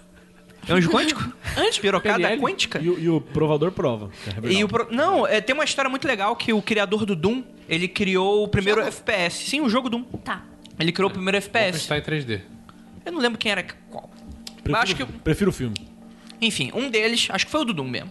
Ele criou uma tecnologia muito legal, que era o quê? Os computadores eles não tinham capacidade de processamento para processar o mapa inteiro, para renderizar o mapa inteiro. Aquilo ali não era 3D, era outra parada, era uma projeção. Então o que, que ele fez inteligentemente? Como os computadores da época não aguentavam, ele fez com que o ponto de vista, ou seja, a câmera, o jogador, ele desenhava um mapa 2D, que isso aí o processador é, é, aguentava 2D, tipo assim, Mas isso já tinha no Mario Kart do Super Nintendo. Tá bom, uh, caralho. Não atrapalha a, a, a lenda. Eu tá te zoando, dizer. tá te zoando hoje, hein? Ele vai se ver comigo daqui a pouco. Coloca É a catuaba. também. Culpa da catuaba. Ele desenhava como se fosse um mapinha, tipo um mapinha de, de, de RPG mesmo. E aí ele programou como para a partir do ponto de vista do cara, ele só renderizava aquilo que estava na frente do que a pessoa estava olhando. Isso permitiu um avanço que, enfim, É o fake 3D, né? é um fake 3D, né? Isso é muito interessante. Então, e eu comecei a viajar com relações do tipo, Andrei, Ah. eu acho que, que Mundo- toda criança estranha deve ter pensado isso enquanto criança. E o. o- qual é o todo livro que eu te dei hoje? O. MacLeod. MacLeod. O MacLeod, ele até fala no primeiro livro dele, que é o Desvendando os Quadrinhos, Comics. que é um exercício que algumas crianças têm, que é tipo assim, cara, e se a realidade só acontece enquanto eu estiver observando? Sim. Você sabe que sonho é desse jeito, né? Sim. Mas, até porque não existe realidade dentro da minha cabeça, Bom, né? É sonho é uma... completa. Existe pra Sim, caralho. mas o, o que é Opa! sensacional desse, desse, desse modo de pensar é que você não tem como provar contra. Porque se a, a realidade é o que você está observando e o que você não está observando não existe, você não tem como dizer não existe. Você não tem como provar. Você não É tem como né? mensurar isso, não existem formas de mensuração dessa realidade. E esse é um, o, o, o- isso que eu digo que acontece com qualquer criança, porque é parte do desenvolvimento do bebê, por exemplo. Quando você. O bebê não está vendo, ele, ele, ele fica desesperado. Ele não está vendo a mãe, ele existe, não está né? sentindo, não está tocando, não está cheirando a mãe. A mãe não existe. E é por isso que criança chora desesperada quando não está vendo. Duas coisas nisso. Uma delas é que essa, isso tudo acontece no capítulo que ele começa a falar sobre desenvolver sentidos, né? Porque Que é o capítulo 5 sobre visualização. Sobre que ele fala visualização. que você não precisa só visualizar. Não, tem outras formas. Inclusive, no começo da leitura mesmo, eu já estava fazendo essa discussão. É que a grande sacada é você Prova aí. desenvolver todos os sentidos. Você tem que desenvolver um pouco de todos esses sentidos. Senão você está muito enrolado. De de preferência, desenvolver bem. É, ele fala assim que todo mundo tem o seu sentido preferido. Tem pessoas que, que, que são mais visuais, tem pessoas que são mais auditivas, tem pessoas que conseguem imaginar com os olhos fechados a voz de um ente querido. E, e você tem facilidade mais com aquilo, mas por que não desenvolver os outros? Porque a sua experiência de, de vida, por mais que seja os outros sentidos sejam mais suaves, mais limitados, Se é, ficam mais completos quando você junta todos. E É parte- isso. E ele fala que em vez de você ficar dentro do que você acha confortável, desenvolve os que você não manda bem. por favor. Então, aí eu, o fato de eu ser um tanto sinestésica, eu lendo aquilo eu percebi que na verdade o, o meu principal sentido é uma, de alguma forma é o tato, o que já é um- uma coisa muito estranha, mas eu, eu faço associação de visão com com tato, de, de cheiro com, com. Cheiro não tem mais a ver com cor, mas enfim. Mas visão é contato. Então tem uma hora que ele fala assim: ah, você você visualizar um círculo, você, uma pessoa que não é muito visual, vai ter dificuldade de prender aquela visualização, por mais simples E que hoje em seja. dia, com a quantidade de informação que a gente tem, esses exercícios básicos, né, círculo, triângulo, é um saco. Essa é a questão principal, é um saco. Porque a gente tem muita informação. Então quando alguém fala, um círculo. Porra, é boring cara pra não mim. Consegue- o círculo, como ele mesmo fala, o círculo dança, né? O círculo desfaz. E, e quando eu visualizo o círculo, na verdade eu sinto as paredes Já fica melhor. do, do círculo. É Sa- isso. Então, o meu sentido. Eu não consigo de, de- dissociar, Dissociar o- o- a visão do tato. Já que você falou hoje, vou assinar meu atestadinho, eu vou assinar com você. pra ser. Pra ficar. Atestado de Por exemplo, o meu sentido, que eu acho que é o melhor de todos, é a audição.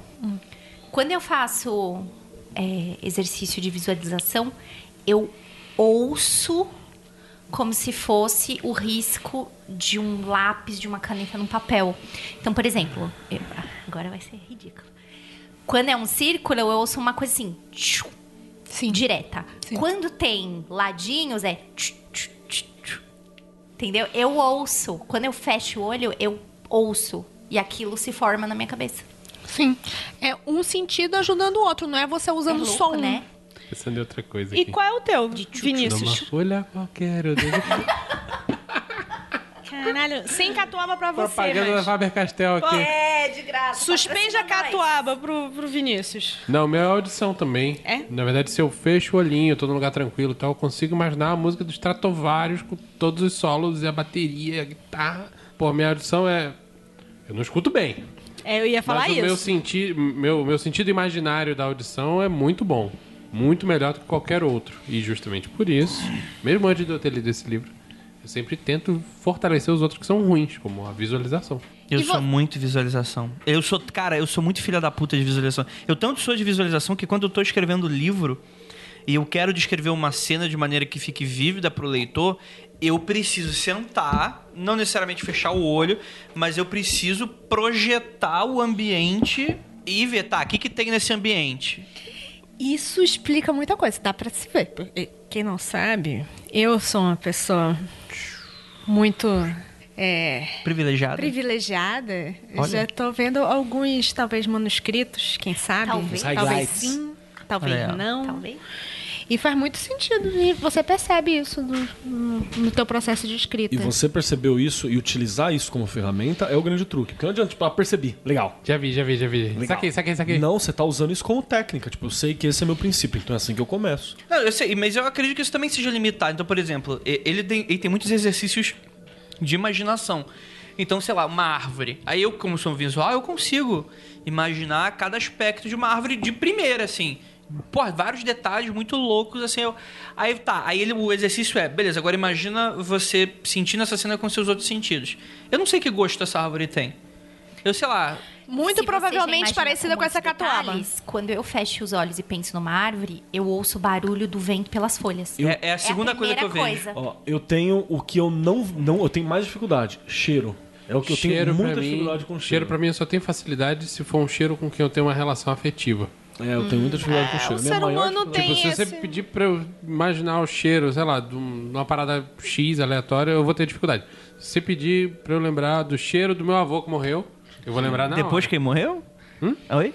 Não, esse eu não, esse eu não Ai, senti ainda, Andrei. André. Gente, é sabonete Francis, Deixa- caso você queira saber. Tem um, tem um exercício, até falar pra galera que tá, que tá aí ouvindo, a galera que tá, tá ouvindo o podcast, tem um exercício lá no site do Eldeb, o Teoria da Conspiração, de visualização.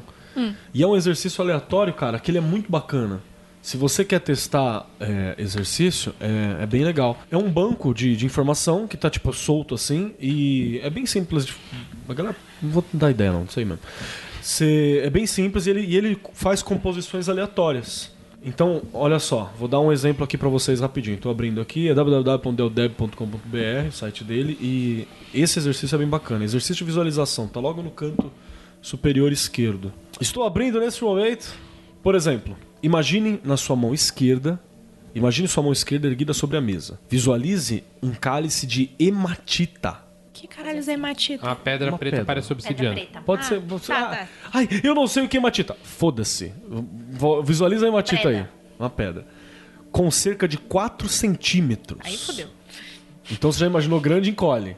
Agora, É exatamente o que aconteceu. hein? agora coloca nele o símbolo de Saturno impresso na cor violeta. Agora, sinta o peso e a textura desse objeto. Ouvinte, tem um monte de babaca de olho fechado aqui. Aham. E, e detalhe, não é um objeto, ele, é, ele tá eu não, realmente eu não na sua fecho mão. os olhos. eu Qual que é a fecho. rugosidade, o peso, a temperatura? Agora, aí piora. Você vai na, na, na mão direita agora, você tem um tetraedro, um D4. Obrigado. Obrigada Ah, pelo, pela referência. Um D4 de prata. Ai, Só que que ele tem bonito. 20 centímetros. Ei, caralho. Nossa. Não cabe na minha mão, não. Vai dar um jeito de colocar aí. Ele é oco, tem o símbolo de Saturno na cor índigo. O que me fode é o símbolo de Saturno. E é um S, imagina um S, tá bom já. Fala um S de Saturno. Dentro dele tem dois terços de leite. Sinta o cheiro que o objeto exala. Que horror. E tem tipo três exercícios, pode parar, gente. É do caralho esse É exercício. foda, é legal. É Cara, é legal de fazer isso com os migs. Mas Olha, tem que ter alguém o seguinte. cantando a bola pra você, porque... É, senão perde um pouco a graça. É, verdade. Isso, isso é legal. Junta todo mundo, uma catuaba ou a sua bebida de preferência, até Coca-Cola vale. Senta todo mundo na mesa e faz isso. Eu adorei isso. Cara, é do Eu abri o caralho. olho, eu abri o olho, eu tava tava assim, ali, ó. Ó, ó a diferença. Fazendo força na, na porra do é. Não, negócio de aqui prata. tava muito maior. e carregado aqui, de leite. é. Posso falar uma parada? Isso é PNL puro, Não, puro, não, puro, puro. Não, não, não, você não tá entendendo. PNL é isso, PNL é isso, é o contrário. É, entendi. Cara, isso aí, hipno... cara, hipnose é total, essa parada que vocês fizeram. Então, cara, mas Cara, esse exercício de Migs, visualização... se, se tiver algum. um- um- um- Todos os sentidos. Ah, vocês falam que eu lembro dele. Dormindo, vai imitar uma galinha. Não, ele não era assim, perdão. Ele falava, você é uma galinha agora. Vai botar um ovo. É, porque assim a galinha faz. De avestruz. Ah, a galinha tá cagando. Um ovo de avestruz com o símbolo de Saturno. Preenchido de um ovinho sai manteiga. A gente poderia lançar um CD magicando para É visualizações. por isso, Gente, é olha por aí. isso que tem Olha comentário no site falando essa geração Rick e Morte. é por causa dessas coisas aqui, ó. Mas Adoro, a gente tá inclusive. falando que é um puta exercício bom. E é um exercício baseado no clássico, só que ele foi além. Essa porra de tetraedro, É. triângulo, é coisa da Golden Por isso que, que o João das Batatinhas, ele, ele dá um exemplo aqui, ó. Em vez de ficar imaginando um círculo, um triângulo, essas porra que não tem graça, vamos pro. Assim, ele tava criticando o Crowley duas páginas atrás, né? Aham, E agora ele claro. fala: siga o exemplo do, do bom mestre Crowley. Esse cara é legal. e imagine, em vez de imaginar um círculo, um triângulo, imagine um porco azul tendo samadhi na praia. Tá muito fácil pra mim, cara, isso. Samadhi é iluminação. porra, eu também consigo imaginar pra caralho. Sabe? Explodindo a cabeça de quem entendeu o universo. Eu E preciso desenhar isso. Um porco azul com asas. Acho que ele tinha asa, não tinha? Não sei imaginei se tinha. asas? Eu acho que você imaginou. Ixi. Não, quem tem Salve, asinha é o Naqueto. Aí. É, Por isso, então. quem tem asinha é o Que na hora que eu porco azul, eu imaginei de asa na praia. de óculos escuros. porco-aranha. Posso começar com uma frase dele aqui, na Deve. página 102? Deve. O monoteísmo costuma produzir magistas muito desequilibrados. Cada deus que contatarmos estará ligado a outro aspecto menor do nosso ser. Outro aspecto do nosso ser, menor não tem. Ainda que subconscientemente. Então, na hora que eu mentalmente ignoro a possibilidade de outras existências, eu tô me castrando. Olha que do caralho. E nem. E devo lembrar que nem os judeus faziam isso. Porque eles, apesar de serem monoteístas, eu tinha 72 nomes para Deus, cada um de um aspecto. Então ele era monoteísta, É, mas é. esse Deus tinha outros aspectos. Gente, Tipo mas não é o pra isso Game que- of Thrones super desenvolvido. Mas não é pra isso que serve os santos? Se Não é bem isso que foi usado ultimamente, né? Ele é usado É. pra você virar de ponta cabeça e pedir namorada. Botar no congelador. O, o, o santo seria o servidor do católico. Isso. Possível, hein? Confere. Confere. Significa. Eu, eu achei essa, essa parte do caralho. Eu achei que se relaciona muito a, um- a um- uma visão que eu tenho sobre. Ah, que grande, porque não foi polêmica porra nenhuma. Que eu, que eu acho que deuses não existem. Deuses são aspectos dentro de mim que eu trabalho. Então isso especialmente falou muito a mim. Se eu tivesse só um arquétipo com o qual eu lidasse e tivesse que tirar tudo dele, pra mim ia ser muito complicado, eu acho. Não sei se conseguiria, não. Os deuses fazem parte do condomínio Juponze. A parte do, de cima, a parte de cima, né? Do- Tem. do condomínio. Moram lá na cobertura, né? No triplex. Eles Alguns moram no. Eu não entendi. Você entendeu, André? Ele mo- mora no triplex. Ah, triplex. Ah. É que ele fala rápido. Triplex. Não, não digo que eles moram, no- mas eles moram nos andares mais altos. Alguns. E sempre tá uma zona da porra lá em cima. Sim, porque com rico ninguém se mexe. É mesmo? Ninguém se mexe. Normalmente quem tá lá Não, em cima é mais não. rico. Que rola umas festas estilo Fred Mercury Caralho, na eu freio casa os dele. anões lá é terça-feira. Rapidamente, rapidamente. Eu estou imaginando agora o Ju vai entrar em contato com deuses. Aí tá a Ju assim, fica... Não, Assim- só pro Não, ela, ela liga no interfone. Não, não, não, não, não. Vai lá, manda pra nós. Aí o interfone liga e é reclamação. Reclamação no prédio. A reclamação é, porra, estão tocando puteiro lá em cima. Vai ver que porra que tá acontecendo. Vai Tem- o síndico Esse com pai de o cu na todos. mão. Tá, Aí o- pai de todos tá honrando o nome. Aí o síndico, ele tá morando no apartamento do térreo, né? Falou, porra, vou ter que subir a porra toda. Aí chegou cheio- sem paciência nenhuma, vai, abre- entra no elevador e vai. Aí aperta lá o último andar do botão. Aí espera. Aí, exatamente. Espera um No meu condomínio não pouquinho. toca essa música não, bicho. Aí no o final, os últimos três lances ele tem que fazer de escada porque o elevador não chega lá em cima. É, aí vai de escada Não, e aí tal. tem que botar senha. Os últimos três andares tem que digitar uma senha no elevador. Sim, aí, beleza. Aí abre a porta do elevador. Aí a cena é. O andar inteiro em chamas. Um cara descendo de um cipó. O de um Jim, lado. pai de todos enrabando o Loki, É, cavalo. uma cabra gritando e voando. Aí o Loki no formato de, sei lá, com, com, com o cavalo de oito patas e. Aí tu fala, galera. E, o- e um engradadinho de Jägermeister aberto e terminado. Aí, aí a Ju chega e fala: Galera, quem cagou na piscina? De quem, de quem é aquele colar que eu achei lá embaixo, na grama, no, no jardim do prédio? Ixi. Quem foi que jogou lá embaixo? E aqui estava o corpo dentro do colar junto. Posso dar mais, uma, mais dois exemplos assim? Um é do, do, do Alan Moore, que ele fala que ele gosta. Uma entrevista muito antiga, nem sei se ele pensa assim ainda, mas ele fala que ele gostava de pensar as divindades politeístas como um alfabeto, onde ele acessava coisas distintas e criava frases distintas para acessar coisas distintas. Do caralho isso também. E tem uma citação da página 99 que fala sobre a forma Deus, né? Que Ai, como é que eu contato gato. Ok, A, a divindade. Aqui ele tem uma, uma descrição maravilhosa. Uma forma Deus é uma imagem de um Deus que gostaríamos de contatar. Tradicionalmente, você começa estudando o Deus escolhido, lendo Estuda, filha da puta. todas as lendas e mitos que consegue pôr as mãos. Pintando quadros daquela divindade, descobrindo quais aspectos da natureza aquela divindade representa e quais energias e estados de consciência estão associados a elas. E a partir disso, você depois vai solidificar essa imagem. Tem uma história muito legal que ele conta, que a primeira que ele tenta é Anubis. Aí ele conta. É uma história muito legal. Metrô, né? Porque ele, o que, que acontece? Ele fala que você vai construindo essa imagem no seu subconsciente até o momento que se tornar natural pra caralho. Ao contrário de sigilo, é uma coisa recorrente. É, você vai ali montando cada vez mais, colocando uma pecinha até aquilo ganhar vida. Me lembra muito questão de criação de personagem.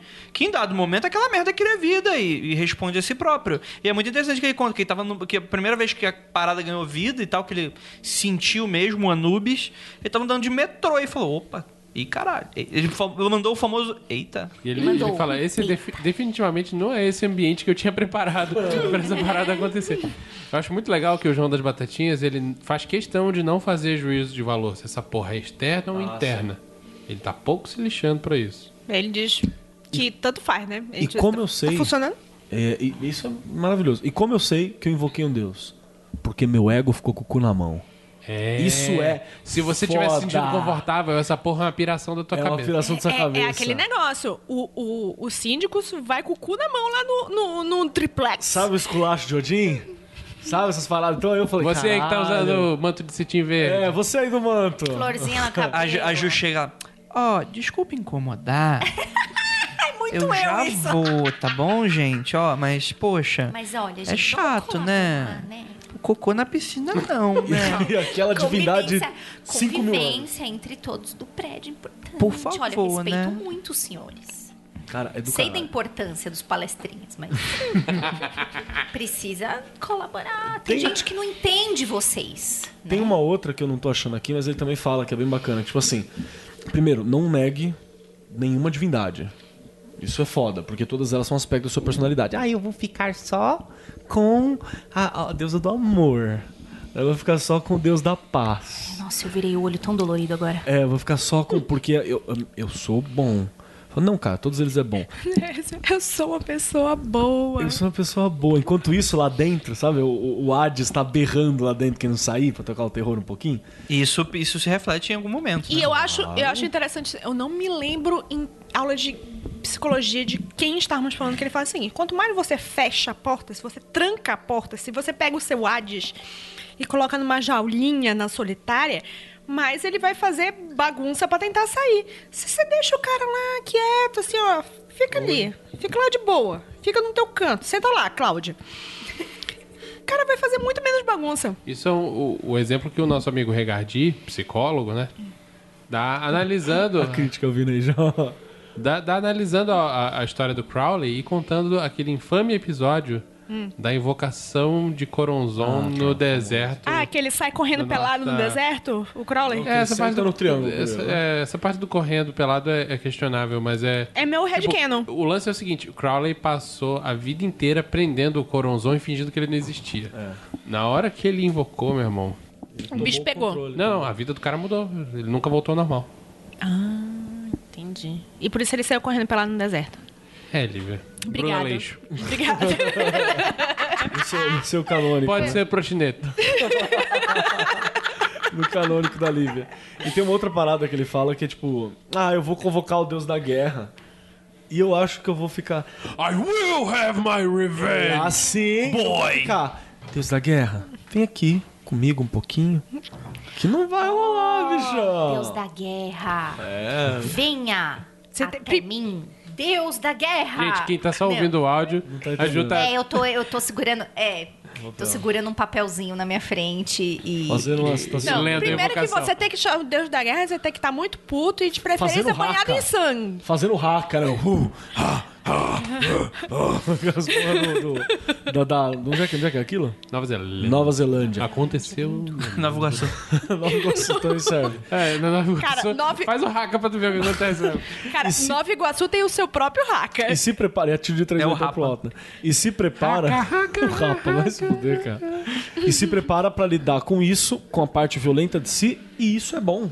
Isso eu acho legal que ele fala, isso é bom. Isso é xamanismo puro. E é isso que, que eu falei, assim, você aceita sem julgamento, deixa as coisas passarem você com honestidade. Nesse momento, Honestidade sem Você- câimbras. Honestidade sem câimbras. É, sem resumo- câimbras. Câimbras resumo desse livro é com evite- honestidade sem câimbras. com honestidade sem câimbra, evite as câmeras como banana. Isso, que já ajuda. E a, a outra parada, é isso, ele fala do fogo também. Ah, eu vou invocar Loki como aspecto deus do fogo. Porque agora. Cara, esse, esse negócio mexeu comigo, vou te falar. É foda, para, foda pra caralho. Nunca tinha pensado Eu nesse também senttido. não. Apesar de ter a prática xamânica. Não, que tem umas, tinha umas paradas na mitologia nórdica, tipo a Balder Sol. Ok. Beleza, mas Beleza. e o fogo? Loki, né? fogo. Caralho, é isso, cara. É. uma parada que ajuda pra cacete, atrapalha pra cacete. fode tudo. É imprevisível. É perfeito. É O perfeito. Baldur é muito.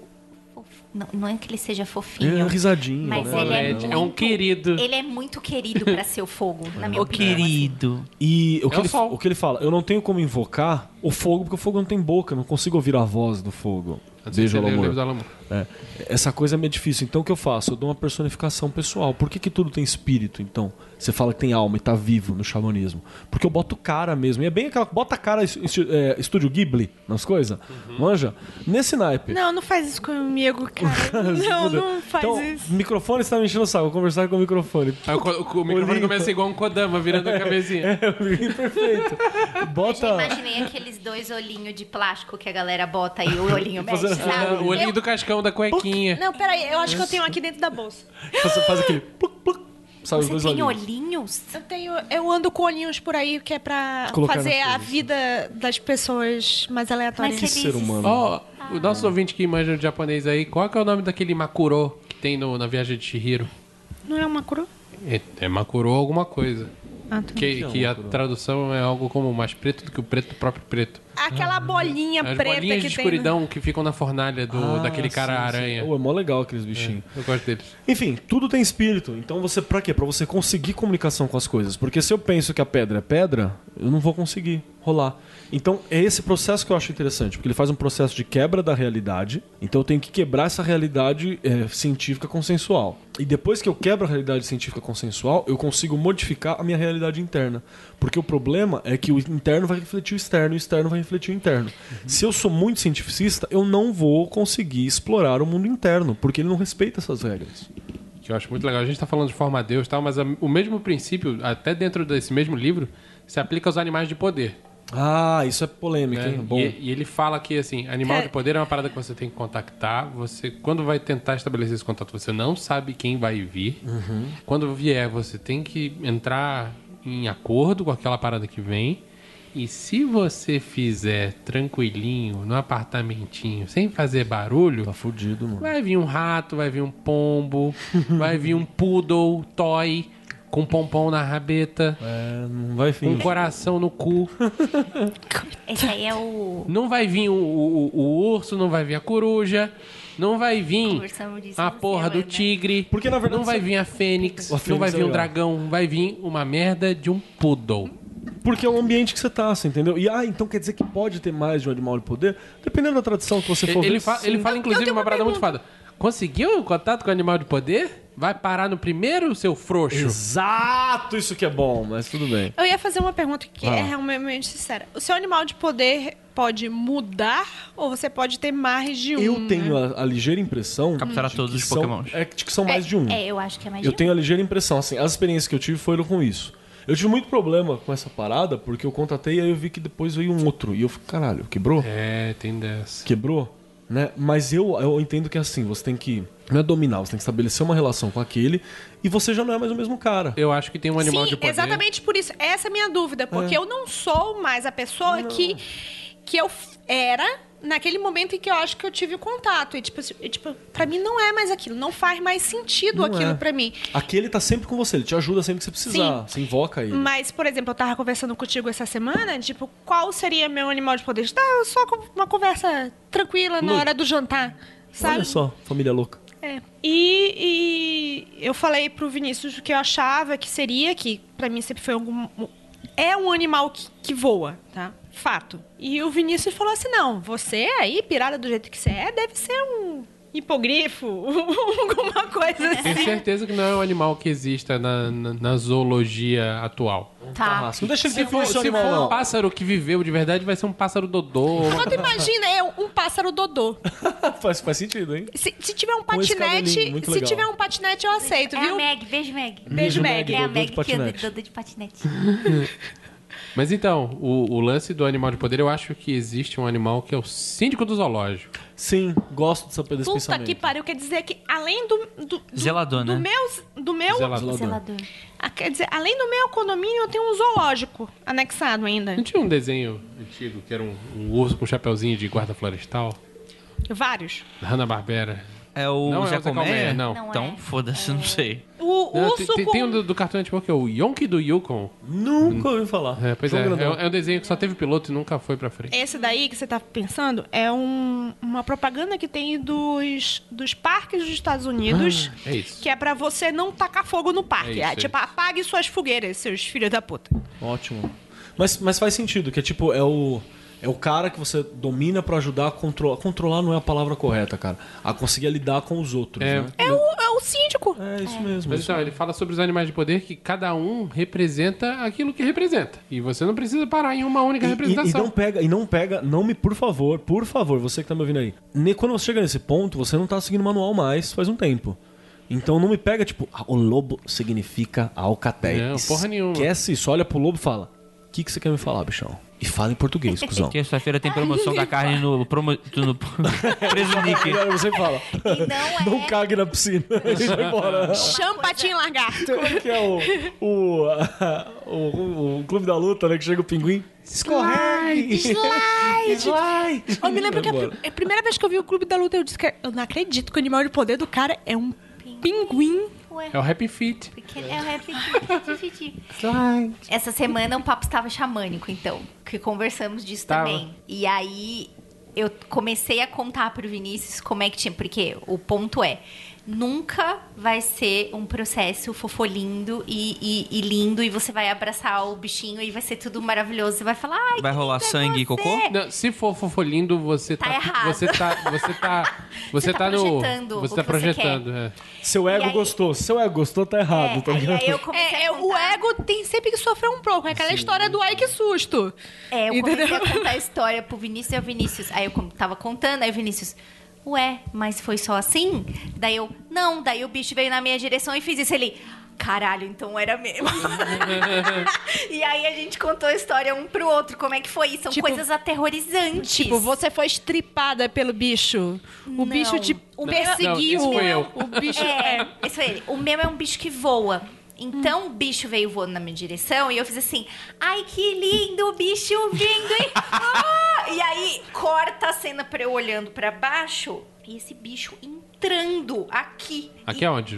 O No ouvinte. cora... Ah, desculpa. No, no, na Imagi- região imaginei, do coração. imaginei o lugar já. No peito. Não, não Nas foi no cu, tetas. não. Não foi no cu. Senão ela não ia ver ele vindo. não é- Olha, o olho do cu é cego, caralho. Só vejo o bicho vindo, vira. A única forma de deter o Thanos é com o Homem-Formiga. A formiga é um glorioso animal de poder. E aí foi uma coisa horrorosa, porque imagina um bicho tentando entrar aqui nessa parte do teu peito e se debatendo, porque bicho que voa. Se debate. E, e você sentindo todas aquelas dores e falando, caralho, o que, que você. E aí o bicho entrou todinho e ficou se debatendo lá dentro, batendo as asas. E eu ouvi o barulho do bater das asas. E Tem um relato no livro, inclusive. Comprovado. parada- E eu, caralho, para com isso. E aquilo durou, sei lá, pareceu que durou uns cinco dias, assim. Deus me livre.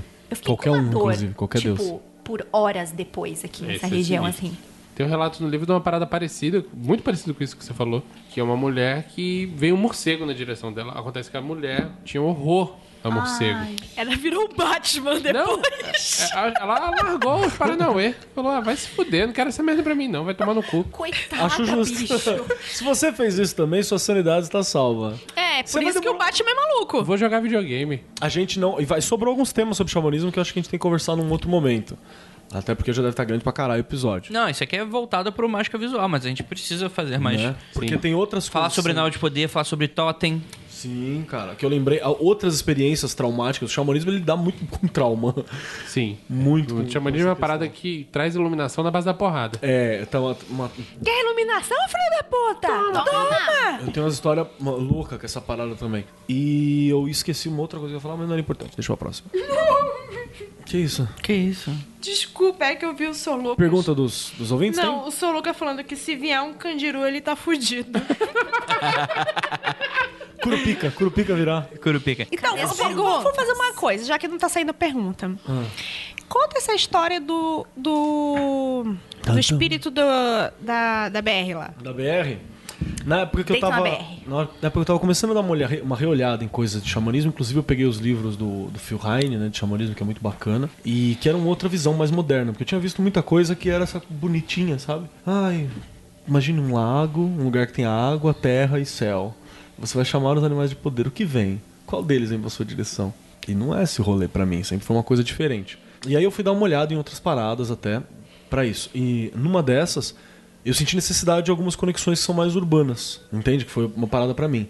Uma das conexões foi que na Tibiriçá, na rodovia em Tibiriçá, tem um, um- um cemitério indígena que era embaixo, na parte da, de um cantinho lá. Tem um santuáriozinho que foi feito recentemente, um terreno baldio que tinha lá, que é pra. Né, pô, Apaziguar. é, dá um, dá um. Lembramos que, que existe e tal, foi feita algumas cerimônias. tal. Lembramos que. Chamaram um padre pra bezer o cemitério Não é? E eu levei uma oferenda pra, esse, pra, essa, pra essa lem- lembrancinha, né? Eu senti vontade de fazer isso. É legal, faz o que você tem vontade, tá ligado? Ah, deu uma, uma vontade de fazer isso. Levei, fui lá, fiquei um tempo, sentei, conversei com, com nada. Peguei na terra, né? Enterrei uma paradinha lá que foi um, presente, é isso aí. E fui pra casa. Nessa casa, à noite, eu tava na estrada. Eu posso contar com algumas modificações que é uma memória revisitada. Lá no Mundo Freak 50, acho que eu também conto lá. Que era uma estrada que era Tibiriçá, começava com ela normal, e ela tava razoavelmente boa num pedaço, depois ela começava a ficar arregaçada. E na Tibiriçá tem uma hora que ela dá uma levantada, assim, sabe? Que ela vai fazer um morrinho pra subir e tal. No topo daquela porra, a estrada virava um tipo de um pássaro, mas formado dos restos de carro, corpo, corpo de animal, piche, sabe? Detrito mesmo, formava um bicho de detrito e gritava virado no capeta. Tipo aquele tapito louco. É, tipo aquilo que batendo, escrachando asa que não voava, tipo, não conseguia sair do lugar. Era uma coisa perturbada, assim, entendeu? Uma parada que tá perturbada já há muito tempo. Não sou eu que vou apaziguar aquilo, mas nem fodendo. Mas eu consegui um trato, você entendeu? Tipo, um trato, assim. Coisa de fazer um, um contrato. Tipo, fica aí que eu fico aqui. É, tipo, eu te respeito. Inclusive nessa pedaço que eu sempre passo, eu falo, eu te respeito. É um pedaço que dá pra você ultrapassar e tal. Eu não ultrapasso. Aquele é onde eu não faço baboseira, você entendeu? Não mexo celular, não aumento música de fone, boto as duas mãos no, no, no, no volante, não respondo mensagem. Aquele trecho inteiro é. E eu falo, eu te respeito, vou embora.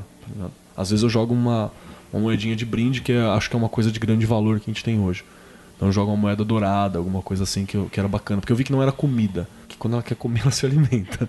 Então não, não é necessário comida. É só uma coisa de prestação de tributo mesmo, assim. Horrível, tá ligado? Foi uma parada que eu, eu tenho rascunho Muito disso. maneiro isso.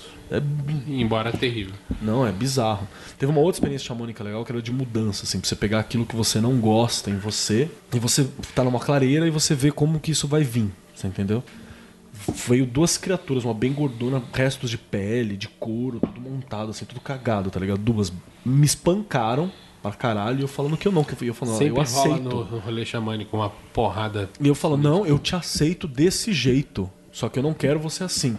E brigando, e mordendo, e sangrando, e caindo pus, porque era costurada, pele costurada, uma criatura gordona, assim, uma outra magrela, esticada e tal. No fim, as duas meio que começaram a fazer uma amálgama e eu podia costurar. Um cara, ficou um cara, nos trinques, tipo um, um Zé Pilintra, bem vestido, só que costurado com peles. Toda a roupa costurada de pele, rosto costurado com pele. Abriu um sorriso e, e falou assim: Tudo bem, estou assim, mas eu posso ser aqueles. Né? Dá um sorriso, dá um cumprimento, agradeceu, falei: Tá tudo bem, e ó, vazou. Só uma loucura desgraçada, você entendeu? E, você volta, os olhos estatelados, assim, fala, Caralho. Você tava dormindo? Meditando entre sono e coisa. Que é outra coisa que ele brinca bastante, o, o, o Ian Svankmajer aqui. O Ian. Fri- Fritas. É, que você fica entre o, o meio termo, né? Eu, eu trabalho muito nesse meio termo.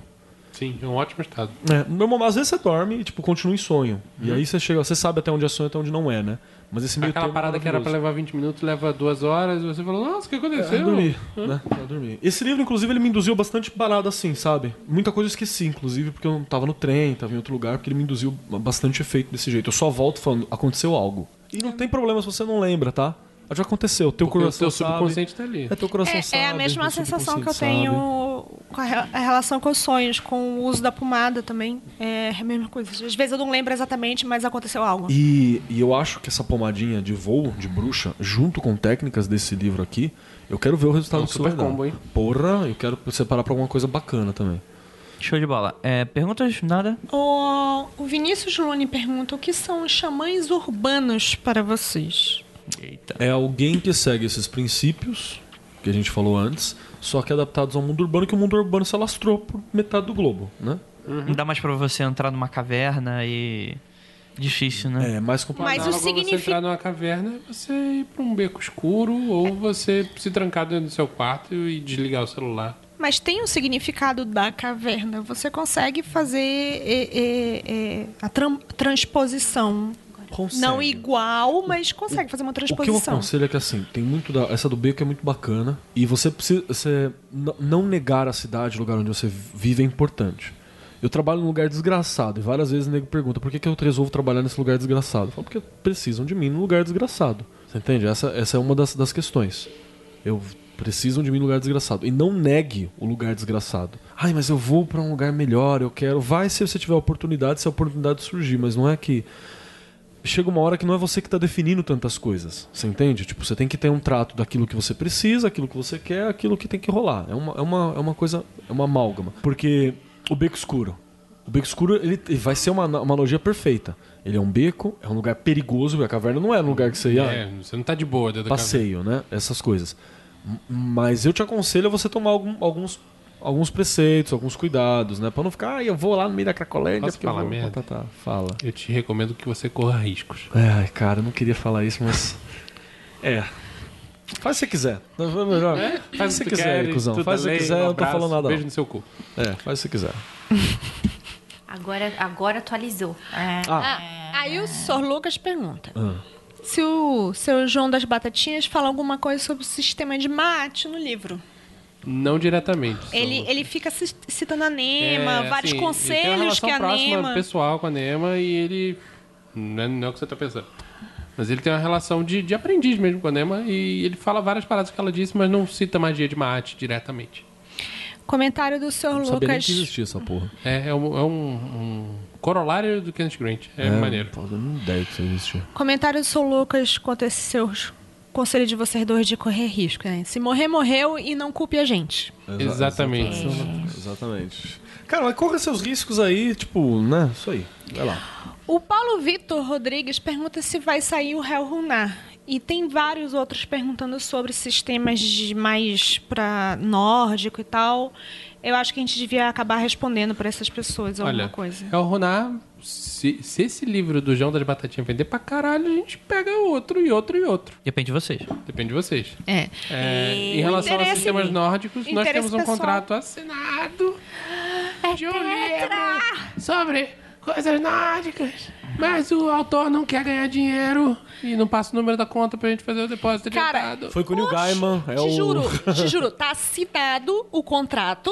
Ah, A gente já falou com ele, já falou com a mulher dele. A mulher dele já disse: Ah, né, fulano, é muito desligado e tal, lida comigo. O e e-mail gente dele não- deu problema. deu problema. O e-mail dele colapsou. Sou. Foi a, a resposta dela. E a gente falou: beleza, manda a conta que a gente vai mandar o dinheiro. Ninguém sabe, ninguém viu. A gente não pode começar a se coçar antes de fazer o pagamento adiantado, certo? Sim. Porque senão Mas vai não que acontece conta. alguma coisa e a gente faz o livro, o cara E não diz dá que não e, e não dá pra publicar. Deixa eu fazer uma pergunta. Agora eu posso fazer. O host pode fazer a pergunta? Claro. Olha o que A penumbra faz pagamento adiantado pros autores? Se você publicar primeiro em outro país e depois quiser trazer seus direitos pra cá, sim. Vale a Amazon? Droga. Escreve em espanhol, escreve em esperanto, que Funciona. Droga. isso, né? Brasileiro nunca é respeitado. Então, beleza. Não, é que eu acho que o episódio ele foi bem completinho, assim. Acho que as dúvidas o pessoal vai entender o que no livro ele vai, vai se aprofundar bastante sobre. O livro é simples naquele estado de que você sabe aquela genialidade da simplicidade que você pensa assim, caralho, como eu nunca pensei antes, ou tipo, eu sempre pensei isso e nunca consegui colocar em É, palavras. o que eu acho incrível é que você pode ser um cara puta experiente e você vai Você ler o livro e surpreender, você é. vai ser surpreendido por paradas óbvias que você não tinha enxergado até. E, eu- e esse, o Bruxaria Apocalíptica, ele tem essa parada de que ele é simples, né, cara? Ele é, vamos lá, vamos fazer, vamos, vamos entender, vamos sacar qual é. Vem- chega junto. É meio, meio poeta, né? Ah, eu ele acho é. que o, o Ian é. É mais- é mais o Ian é mais. É, o mas, Ian mas eu é a concordo, faca eu na entendi o cabeça. que você quis É, dizer. Eu realmente é, é essa, essa linguagem. A linguagem dele é muito poética. A linguagem das ruas. É, é- é a linguagem de, de revolta, de incitação. A, é, é terrível isso aí. É linguagem de manifesto mesmo. É, é terrível. né? Enfim. E o João das Batatinhas é mais um tipo, chega junto. Eu te empurro e tu me empurra depois. É bem a proposta magicando de sair do sofá, né? É, sim, sim. é, Sim. parece um livro que alguns de nós escreveríamos, por exemplo. Dois Porra, gostaria muito. Bem, bem é, magicando, né? Eu acho É, magicandíssimo. gente, isso que eu ia falar, os dois últimos autores que falamos aqui, gente. Eles podiam estar nessa mesa, sem problema. Podiam tomar um café com a gente, né? Uma catuaba. Então é isso. Espero que todos vocês tenham gostado do episódio. A gente tratou bastante sobre xamanismo. É uma pauta que vai voltar, né? Já que a gente encerrou, entre aspas, né? Magia do Caos. Apesar de, enfim, conversar bastante com isso que a gente estava conversando aqui. Mas eu acredito que vai ter bastante coisa pra gente falar sobre esse tipo de assunto, né? Então é isso. Gostaria de agradecer a todos vocês que estão aqui. É, Oscar no bode e Praise the Sun aí pra vocês. Praise, praise, praise the sun. Praise, praise, praise sun.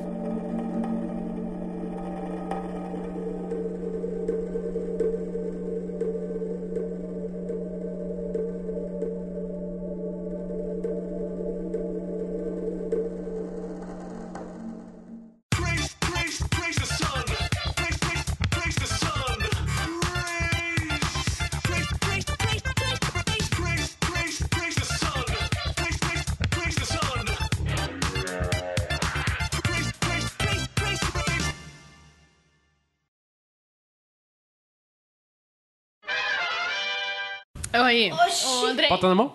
é tua chance de brilhar como host, hein? Agora é minha chance. Minha pauta tem, tipo, dois parágrafos. engole primeiro. Engole primeiro.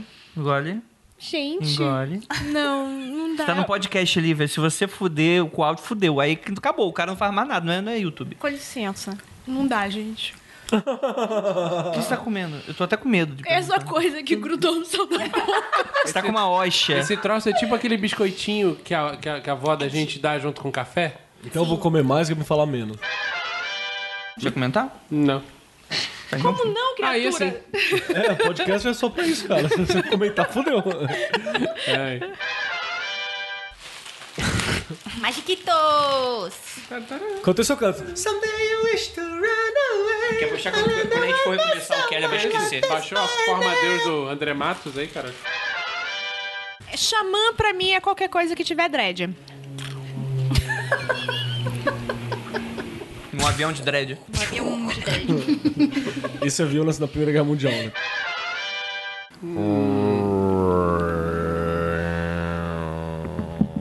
Isso é o barulho Ele do passou avião. aqui, passou pela catuaba e falou: Oxi, Deu, que deu- cheirão. Deu turbulência. É porque. Vocês todos desistiram da catuaba. É porque. Eu tô tomando de golinho. É porque cham, é, chamar é, vem da palavra egípcia chamat, Chamar. que era um deus, que deu É também o, o nome do, do Shamat leão, que também é a mesma coisa. Que também deu nome à- àquela entidade suméria, Tiamat.